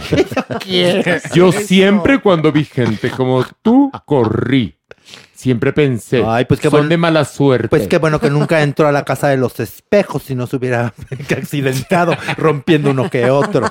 ¿eh? Porque ahí se refleja. Ya, don Eres- Ernesto, eres don como- Ay, Ernesto. don Neto. Mire, don, don, don, don, don Neto. No, no es neto. Ven, me dijo que el don, don, don, don, don, don. El don, Qué don, bueno que don. no era ton, ton, ton, ton, porque era don Campana. Ay, qué mamerta eres, de veras. Simpático, muy simpático. Qué mamerta vienes hoy. Parece que el Joto desayunó payaso. Verdaderamente, ahora te crees muy gracioso. Te voy a decir una cosa. Aunque las, las circunstancias han cambiado y yo estoy muerto y tú vivo, tengo mucho poder. Porque siempre me alimenté de la Pero ya no Ah, tiene, don. Ernesto. Claro No, que sí, tengo. Claro. No. Sí. Ah, ¿quieres ver? A ver. No. Rato te enseño. A ver, Ay, a ver, a ver, a ver, a ver. Al rato te da tu jalón. A ver, don Ernesto La Guardia, vamos a poner. No, óyeme. Ah, no, ¿Cómo te Alonso. at- Alonso, cómo Alonso. osaste? joya! Estás pero Una- bien tonteja. Una pregunta. Dime, Ernesto. ¿Quién le dejó hablarme de tú a Estela Inda? ¿O eres Ada Carrasco? No, ya quedamos. el otro- el- la vez pasada que tantos nombres me puso, ¿no? Ya en las redes me sacan fotos de no, no te pareces a esta. Pilar". No, Yo les voy a decir algo muy importante antes de irme. Mira, reporterucho de tres pesos. Insisto, ahora que estoy en el Averno, me alimento de más poder. ¿Qué hubo? Ay. Recuerda que lo mío siempre fue el Averno. Y ahora que estoy en el Averno, vas a sentir lo que es el Averno. Ay, y te, te van a quedar los ojos como de perro pug. Ya verás. Ay, por favor, no pueden ni recuperar el departamento que había regalado a Don Yáñez. ¿eso y qué tiene que ver? Eso que tiene que ver. Que tiene poder, que tiene poder, que tiene poder. Que recupere el departamento que regaló a Pero Pero- eso no lo hace porque no quiere, fíjate. no porque no pueda. María, María, Ernesto. no sé por qué tú Ernesto. y yo perdemos tiempo Con hablando estas personas. con estas personas razón. de otro nivel. Señor, se le está quemando su cuadro. Cállese, cállese. Ahora usted nivel, hoy vino, nivel. hoy nos vino muy contestatario. el Arailo, muy ¿verdad? chistino, muy A ver si sigue riendo así. Pero tienes Cuando- razón, ¿eh? Cuando te vaya a jalar en la noche, ya sabes qué. Ay, ¿dónde? ¿Sabes, ¿Sabes cómo se les dice en el Perú a las como tú? ¿Cómo? Cabro. Sí. Sí, ya dije una horrendez para la gente del Perú, da Ya disculpa, sé. pero tú eres un cabro lianta. Ay, fíjate. Me, me está diciendo ofensas No, te estoy, sudamericanas. no, no te estoy insultando, te estoy describiendo que es diferente. Ahí te va otro. Trolo. También. Sí. También es de por abajo. Sí, de ahí, sí, sí. Te conozco. Cachagranizo también. Ay, sí. No, ese No, sí, sí, es- muerde, almohada, es sopla. más- No, ese es más para más para acá, para que la gente sepa. Es más, vamos a cantar Todos juntos. nuestro Venga. mantra. A ver, ¿de dónde era hueco? ¿De Guatemala? Ah, Por ¿verdad? supuesto, yo sé. Yo viajé. Vamos, no, yo, Doña Nini, ustedes y yo viajamos por el mundo. Por el mundo. ¿Se acuerda? Por supuesto. En Panam. Y tú comprándome medias. Todo. cariño. En, en Panam. Por to- dimos la vuelta al mundo. Y, Y en, en cada Panam- duty free le compraba media. Y antes de que se quemara el Concord también. Andábamos en el Concord, ¿te acuerdas? ¿Cómo Claro, andábamos con- íbamos a París en chinga. Exacto. El tigre nos decía, vayan a París. Y nos íbamos a París. Y el tigre decía, regresen de París. Y, regresábamos de París. Una vez eh, andábamos con Andy Warhol. No nos querían enjaretar. Quítate de aquí, asquerosa, le dije yo. Sí, me quería Pero- grabar, ¿no? Dije, no, ¿cómo no, te atreves? Pero, doña Nini, no des estas perlas a los Por cerdos. favor, a ¿qué duras penas han de conocer a Marta Chapa. Oiga, doña, pero no diga eso, de veras, ahora sí está quedando mal. ¿Cómo ¿Por que? Andy Warhol le quería hacer un. ¿Y tú un qué sabes de hablar entre pares? Pues ¿Tú por qué sabes? Pues sí sé bastante más. Por favor. Mi doña Ñiñi preciosa. Ahí sí me Por la favor. chino, mi vida dorada. Ya llegó la Veros, Adora. Un aplauso para la Veros. Bravo. Ya está aquí. Ya se está armando aquí. Verónica, ¿te acuerdas cuando te produje el derecho de nacer? Ay, mi vida dorada, de veras, yo nada más te veo y bueno, me quedo yelé. Aunque estoy aquí en el infierno, en el averno, te veo y recuerdo tantas cosas bonitas, tantas noches. Bueno, no sé, siento como que, como cosquillas en el sisirisco, mi amor. Yo los severos, porque déjeme contarles que en aquel entonces el tigre Azcárraga no quería soltarme a veros para hacer No. el derecho de nacer porque venía del éxito, los ricos también, También lloran. lloran. Sí, es verdad. Y yo lo convencí, le dije, Vero es perfecta. Y fue otro éxito en su carrera. Y después agradezco. te nos fuiste a Italia a triunfar. A Rusia. Y el, tigre, y el tigre en venganza te vetó. Pero estabas muy empoderada y te lo chingaste, mi. Mi vida dorada, qué bonito es vernos aquí en el infierno, de veras. Yo ya me voy Y porque luego me no, no ando te vayas, meando, me espérame. ando meando, no, doña, mi yo amor. ya me voy, y me luego tu debacle en aplauso. No, sí, vámonos, recio. ¿Cómo no? Por favor. Doña, neto, neto. Ya, ya me voy, Verito, también. Pero me voy cantando. Ahora no voy a cantar mi tema. Nos tomamos Vamos a cantar macumba. No, vamos a cantar. Aquí en el infierno. Macumba, macumba. Me dejaron no me solo, qué atraparás. culero. No, no, no. Por favor, Ernesto. Estaba yo agarrando el tono. Por eso no estaba yo. Y Pareces dice. merengón.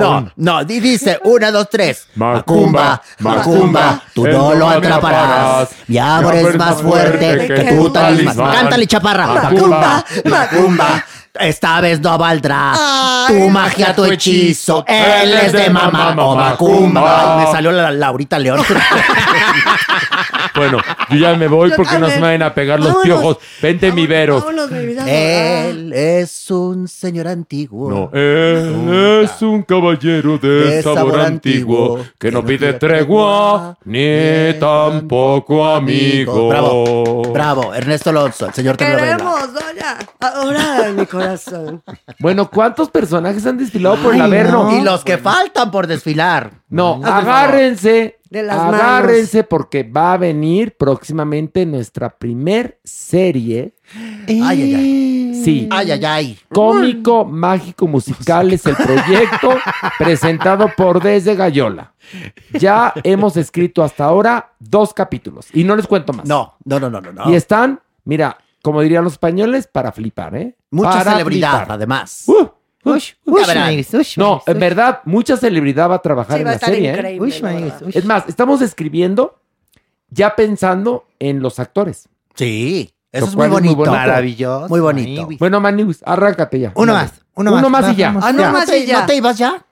No, no sea majadera. Uno más y ya. A No, hoy pues, viene de un contestatario. No, está Ay, bien, bueno, pero si ¿qué, qué quieren que venga Margaret? ¿Como No, ustedes o a qué? ver. No, ni a Margarita ni Entonces- nada. No, no te queremos ni pendeja ni empoderada, sino en medio. No, no, no, no. Ahora ¿Qué? sí, tú, ¿Qué por dije? favor. Por ¿Qué- favor. qué dije? ¿Y por qué andamos jalando este mueble? ¡Ay, es merengón! Así nos llevamos. Yo dije, bajamos, subimos ay, ay, ay, Me la este ganó, mueble. doña. Pensé que era un mueble. Me Eres la tú. ganó. Ay, perdón. Merengón, ya estabas jeteando. Ya estaba- aquí estoy con ya el ustedes. ojito rojo. así. Ay, ¿cuál ojito Pero rojo? también, también, a ver. Esto ya parece la bella y la bestia somos con el adultos. ropero a un lado. También está rudo el ping-pong y mi merengón se quedó yele. Estaba así como Mira, ya, agarradito de para la estas silla. alturas del partido ya tuvo que haber aprendido algo Oye, aquí. ya. Me- a Y Mere, Mere. mira, el que entre, entre lobos anda, a aullar se enseña. Por favor. Y ya Mere lleva muchos Va años muy bien, aullando. va muy bien, va muy bien, pero sí, de repente cuando el ping-pong está muy rudo, mira, mi merengue, yo nada más le veía los ojitos así, ahorita que estaba una serie de personajes aquí en el Averno, le hacía, No, pensaba, ¿yo a quién, a quién hago? ¿Haré una bonita Ana Marti? Porque la te checas? chilindrina sí me sale, pero Ana Marta. ¿por qué no se checa Aurorita Clavel? Ay, Aurora Clavel. La amo, Aurora Clavel. Bueno, ándale, Manigui, ya. Uno más, pues bajemos uno Ya, más, ándale. pues. Órale, órale.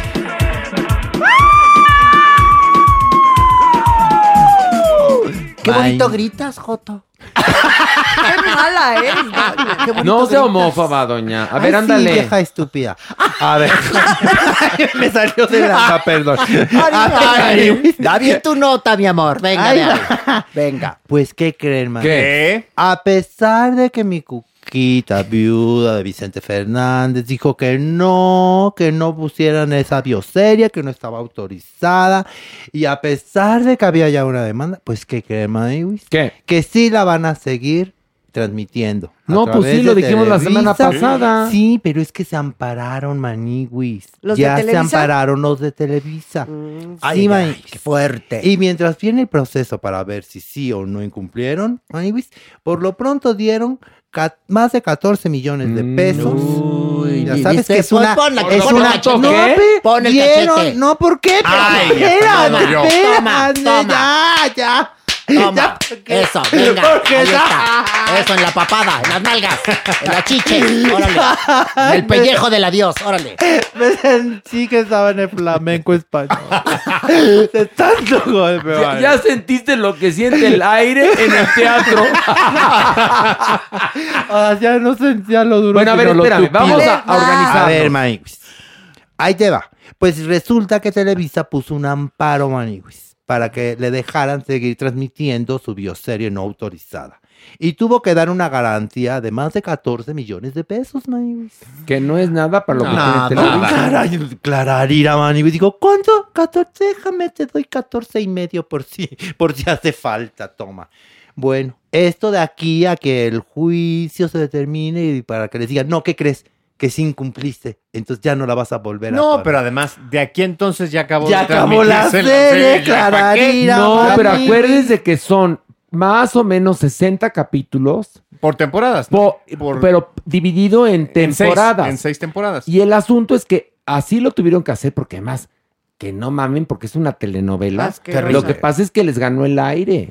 Fue lo que ocurrió. Claro. Y como querían salir antes que la que sí apoya a la familia Fernández, pero resulta que de perder, a, amén de no sé cuántas penas tendrán que, que- que- que pagar, el 40% de las ganancias va para la familia Fernández, ¿no? es. Tendría que darle esas ganancias a los Fernández, Maniwis. Cosa que estaría bien, la verdad, Maniwis. Oye, ¿y que Pero además, No, es que hay una cosa. Estaban alegando varios periodistas que están a favor de Televisa que era un asunto de libertad de expresión. Pero lo que no entendieron estos periodistas es que no tiene nada que ver la libertad de expresión con una marca registrada. Con derechos de autor y marcas registradas. Eso Ahí otro está el par. Ahí está el par. Ay, Luis, ahí está. Sí. O sea, la marca Vicente Fernández ya estaba registrada y esos derechos los tiene Doña Cuquita. Oye, y que yo una vez tuve una fuerte discusión en el programa Venga la Alegría con Flor Rubio y Ricardo Casares, porque ellos decían que Morris Gilbert, pobrecita criatura del Señor, este, tenía derechos sobre la obra Mentiras porque él la había producido, publicitado. Le decía, yo No. les decía, no, No, claro señores, que no. ahí el único que tiene el derecho es el autor. Porque, eh, El, Él- autor no puede dar sus derechos. De hecho, aunque tú quieras darlos, no puedes. No puedes. Es No puede inalienable renunciar, ajá. y- eh, Intransferible. intransferibles. Sí. Bueno, pero el autor es el dueño de la obra. Por eso, por favor. Ahí está. Si un productor la puso bien, mal o regular. O la ha comprado durante o ha refrendado bueno! los derechos durante 25 Por mil eso. años, Pero solo para pero esos 25 sigue años, ¿y ya? siendo del señor José López Bueno, Velarde. por esa razón se la quitó a Morris y se la dio a Go. Y ahora la están, están a punto de estrenar dentro de muy poco. Porque él puede hacer con su obra lo, Lo que, que se le pegue la gana. La obra es horrenda, ¿eh? Pero bueno, ha sido exitosa. Sí. La verdad. Es ramplona y, y si la analizan es hasta misógina. No, yo espero que... Y muy predecible. Y yo Muy creo- predecible. Yo la verdad a estas alturas del partido pensaría que deberían de, o sea, el autor, ahora sí, que darle una remodelada, ¿no? Una reestructurada Yo creo que a sí. la obra y una refrescada y ponerla... Porque si la analizas así. No, no, a- es... A, hoy. No, no. Es misógina Y transfóbica. y transfóbica. Qué fuerte. Y pero además, todo el asunto de que al final resultó, porque más el, no, el final no es ningún secreto, que él se. Es no- trans. No sé si transiciona No. o es travesti, no, Travesti. no, no entendimos. En ese momento tampoco estaba No, tan, tan claro, y yo ahí es donde digo, a ver, reestructura tu tesis. Pero- si es que hay algún tipo de No, no, que va a haber tesis, tesis, ¿verdad? nada más hilvanar canciones y una historia como de telenovela bastante misógina. Que fue lo que se hizo en un inicio. Hoy, si la vas a remontar y le quieres poner todos los huevos a la canasta, pues también remodela y ya bajo estas nuevas Pero, premisas pero en la ¿cómo mesa. le haces, Pilar? Porque el planteamiento es cuatro mujeres enamoradas de un tipo, que resulta que se hace pasar por muerto Ajá. para al final salir en tacones y decirles, aquí estoy. Manas. Manas. Y cantar otra rola. Y cantar un popurrí de Amanda Miguel. Ok. Actualmente tendríamos que entender por qué el personaje decide transicionar. Pero no ves un ápice de, de esto en, en el No, de personaje. toma de conciencia, O ser No, travesti. de dramaturgia. O Yo ser día- travesti, yo ¿no? Que le- también puedes no ser trans y puedes ser travesti. También, claro. Pero no hay, es decir, No nos quedaba claro por qué. pero a la gente no le importa Eran porque no analiza, porque es un karaoke. Una obra de rocola. Obra de rocola, nada más. Pero bueno, Maniguis, entonces. Gracias, No, ya, pues ya. Maniguis, Bueno, ya dimos las notas nosotros. Bueno, ay, no, no es cierto. Ay, Mani, ay, Pilarica. Pues fíjate ¿Por que qué no sí. te quedas este- esta semana tú No, aquí porque en tú el no Averno? decides Yo no me nada. puedo quedar en porque el tú no decides ¿No nada. se quiere sí, quedar aquí Pilar? todos los que bajaron, ellos dieron la nota. No tú. Fíjate nada más. Qué Oiga, desgracia. qué descontento. Qué lástima que usted no tiene ningún dispositivo móvil para que pueda escuchar nuestro podcast Farándula 021 y vuelva a escuchar este capítulo para que vea que sí di mis notas, señora. Fíjate que yo pego la oreja al, al piso y de ahí te escucho, fíjate, tus barrabasadas, tus endejadas, Sí, tus al piso, cachetadas. que es su techo. Pues sí, ¿cómo le hacemos? Al Ah, piso de los ¿verdad? humanos. Lógica, niña, No, agilízate. está hablando del piso El de los piso, humanos, el techo de ella, Pues porque sí, está en el averno. haz de copas, así, a tu Pero dice techo. que pega el oído en el piso. Sí, en el piso en de tu los piso. Humanos. Y entonces ahí escucho. ¿Ves cómo Horacito siempre está defendiendo? No, ni me defiende ni nada, es pura lógica. ¿Por qué no se toman una foto ustedes dos que se quieren y ya? Pues nos vamos a tomar. Pues fíjense. fíjate que sí, la próxima semana. Es más, Si Horacio voy a- siempre defiendes demasiado. Sí, a la doña. demasiado. No, sí tienes defiendo razón. nada. Es más, ¿sabes que ya no vas a bajar Tú, al chamuco, Averno, deja de Horacio? rascarte, chinga. escúchenme Ya no vas a bajar al Averno, Defiendo a la doña por varias razones. Primero, es Por mujer. guapa, guapa, Mujer, guapa pudiente. y de la quinta edad. Entonces merece mi respeto. No, la señora ya Es es de de la octava. no, ya. Es de la, Quinto elemento. de la, Ella es de la de la reversa edad ya. Ya es de la mucha reversa honra. edad. Ya mucha honra, ¿eh? Tampoco me afrento. No, no, ni no, me, no, ni a no. Milano, Al por favor. contrario, la queremos porque vale tanto. de la No, no, cuarta. hab- no hables en plural. Es de la cuarta, doña, del cuaternario, mi amor. Y tú del dos conejo, ¿no? Ay, bueno, Ahora del tres resulta. caña, dos aux. Atentamente. A ver. la infancia, ¿no? Por favor. Exactamente. Ahora resulta. Bueno, de- luego nos seguimos ofendiendo. Qué bonito es esto. Qué bonito nos llevamos. Bueno, eh, gracias. Y nos escuchamos en el siguiente episodio de Farándula 021. Suscríbase. Suscríbase. Es gratis. Exactamente. Es gratis. ¡Mua! Bye. Bye. Esto fue Farándula 021. Recuerda, un nuevo episodio cada jueves.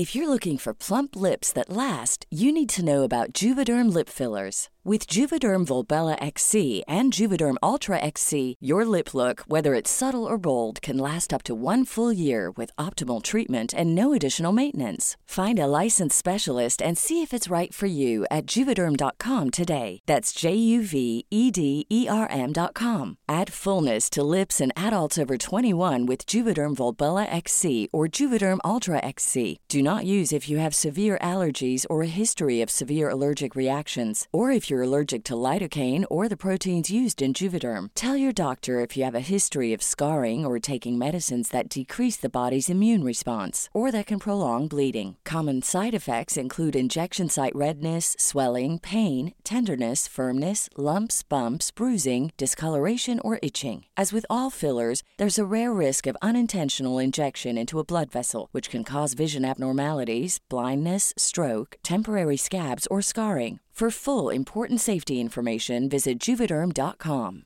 This message comes from BOF sponsor eBay. You'll know real when you get it. It'll say eBay Authenticity Guarantee. And you'll feel it. Maybe it's a head turning handbag, a watch that says it all, jewelry that makes you look like the gem, or sneakers and streetwear so fresh every step feels fly. eBay gets it. So look for the blue check mark next to that thing you love and be confident that every inch, stitch, sole, and logo is checked by experts. With eBay Authenticity Guarantee, you can trust that feeling of real is always in reach. Ensure your next purchase is the real deal. Visit eBay.com for terms. Hey, it's Paige DeSorbo from Giggly Squad. High quality fashion without the price tag. Say hello to Quince. I'm snagging high-end essentials like cozy cashmere sweaters, sleek leather jackets, fine jewelry, and so much more. With Quince being 50 to 80% less than similar brands. And they partner with factories that prioritize safe, ethical, and responsible manufacturing. I love that. Luxury quality within reach. Go to quince.com slash style to get free shipping and 365 day returns on your next order. Quince.com slash style.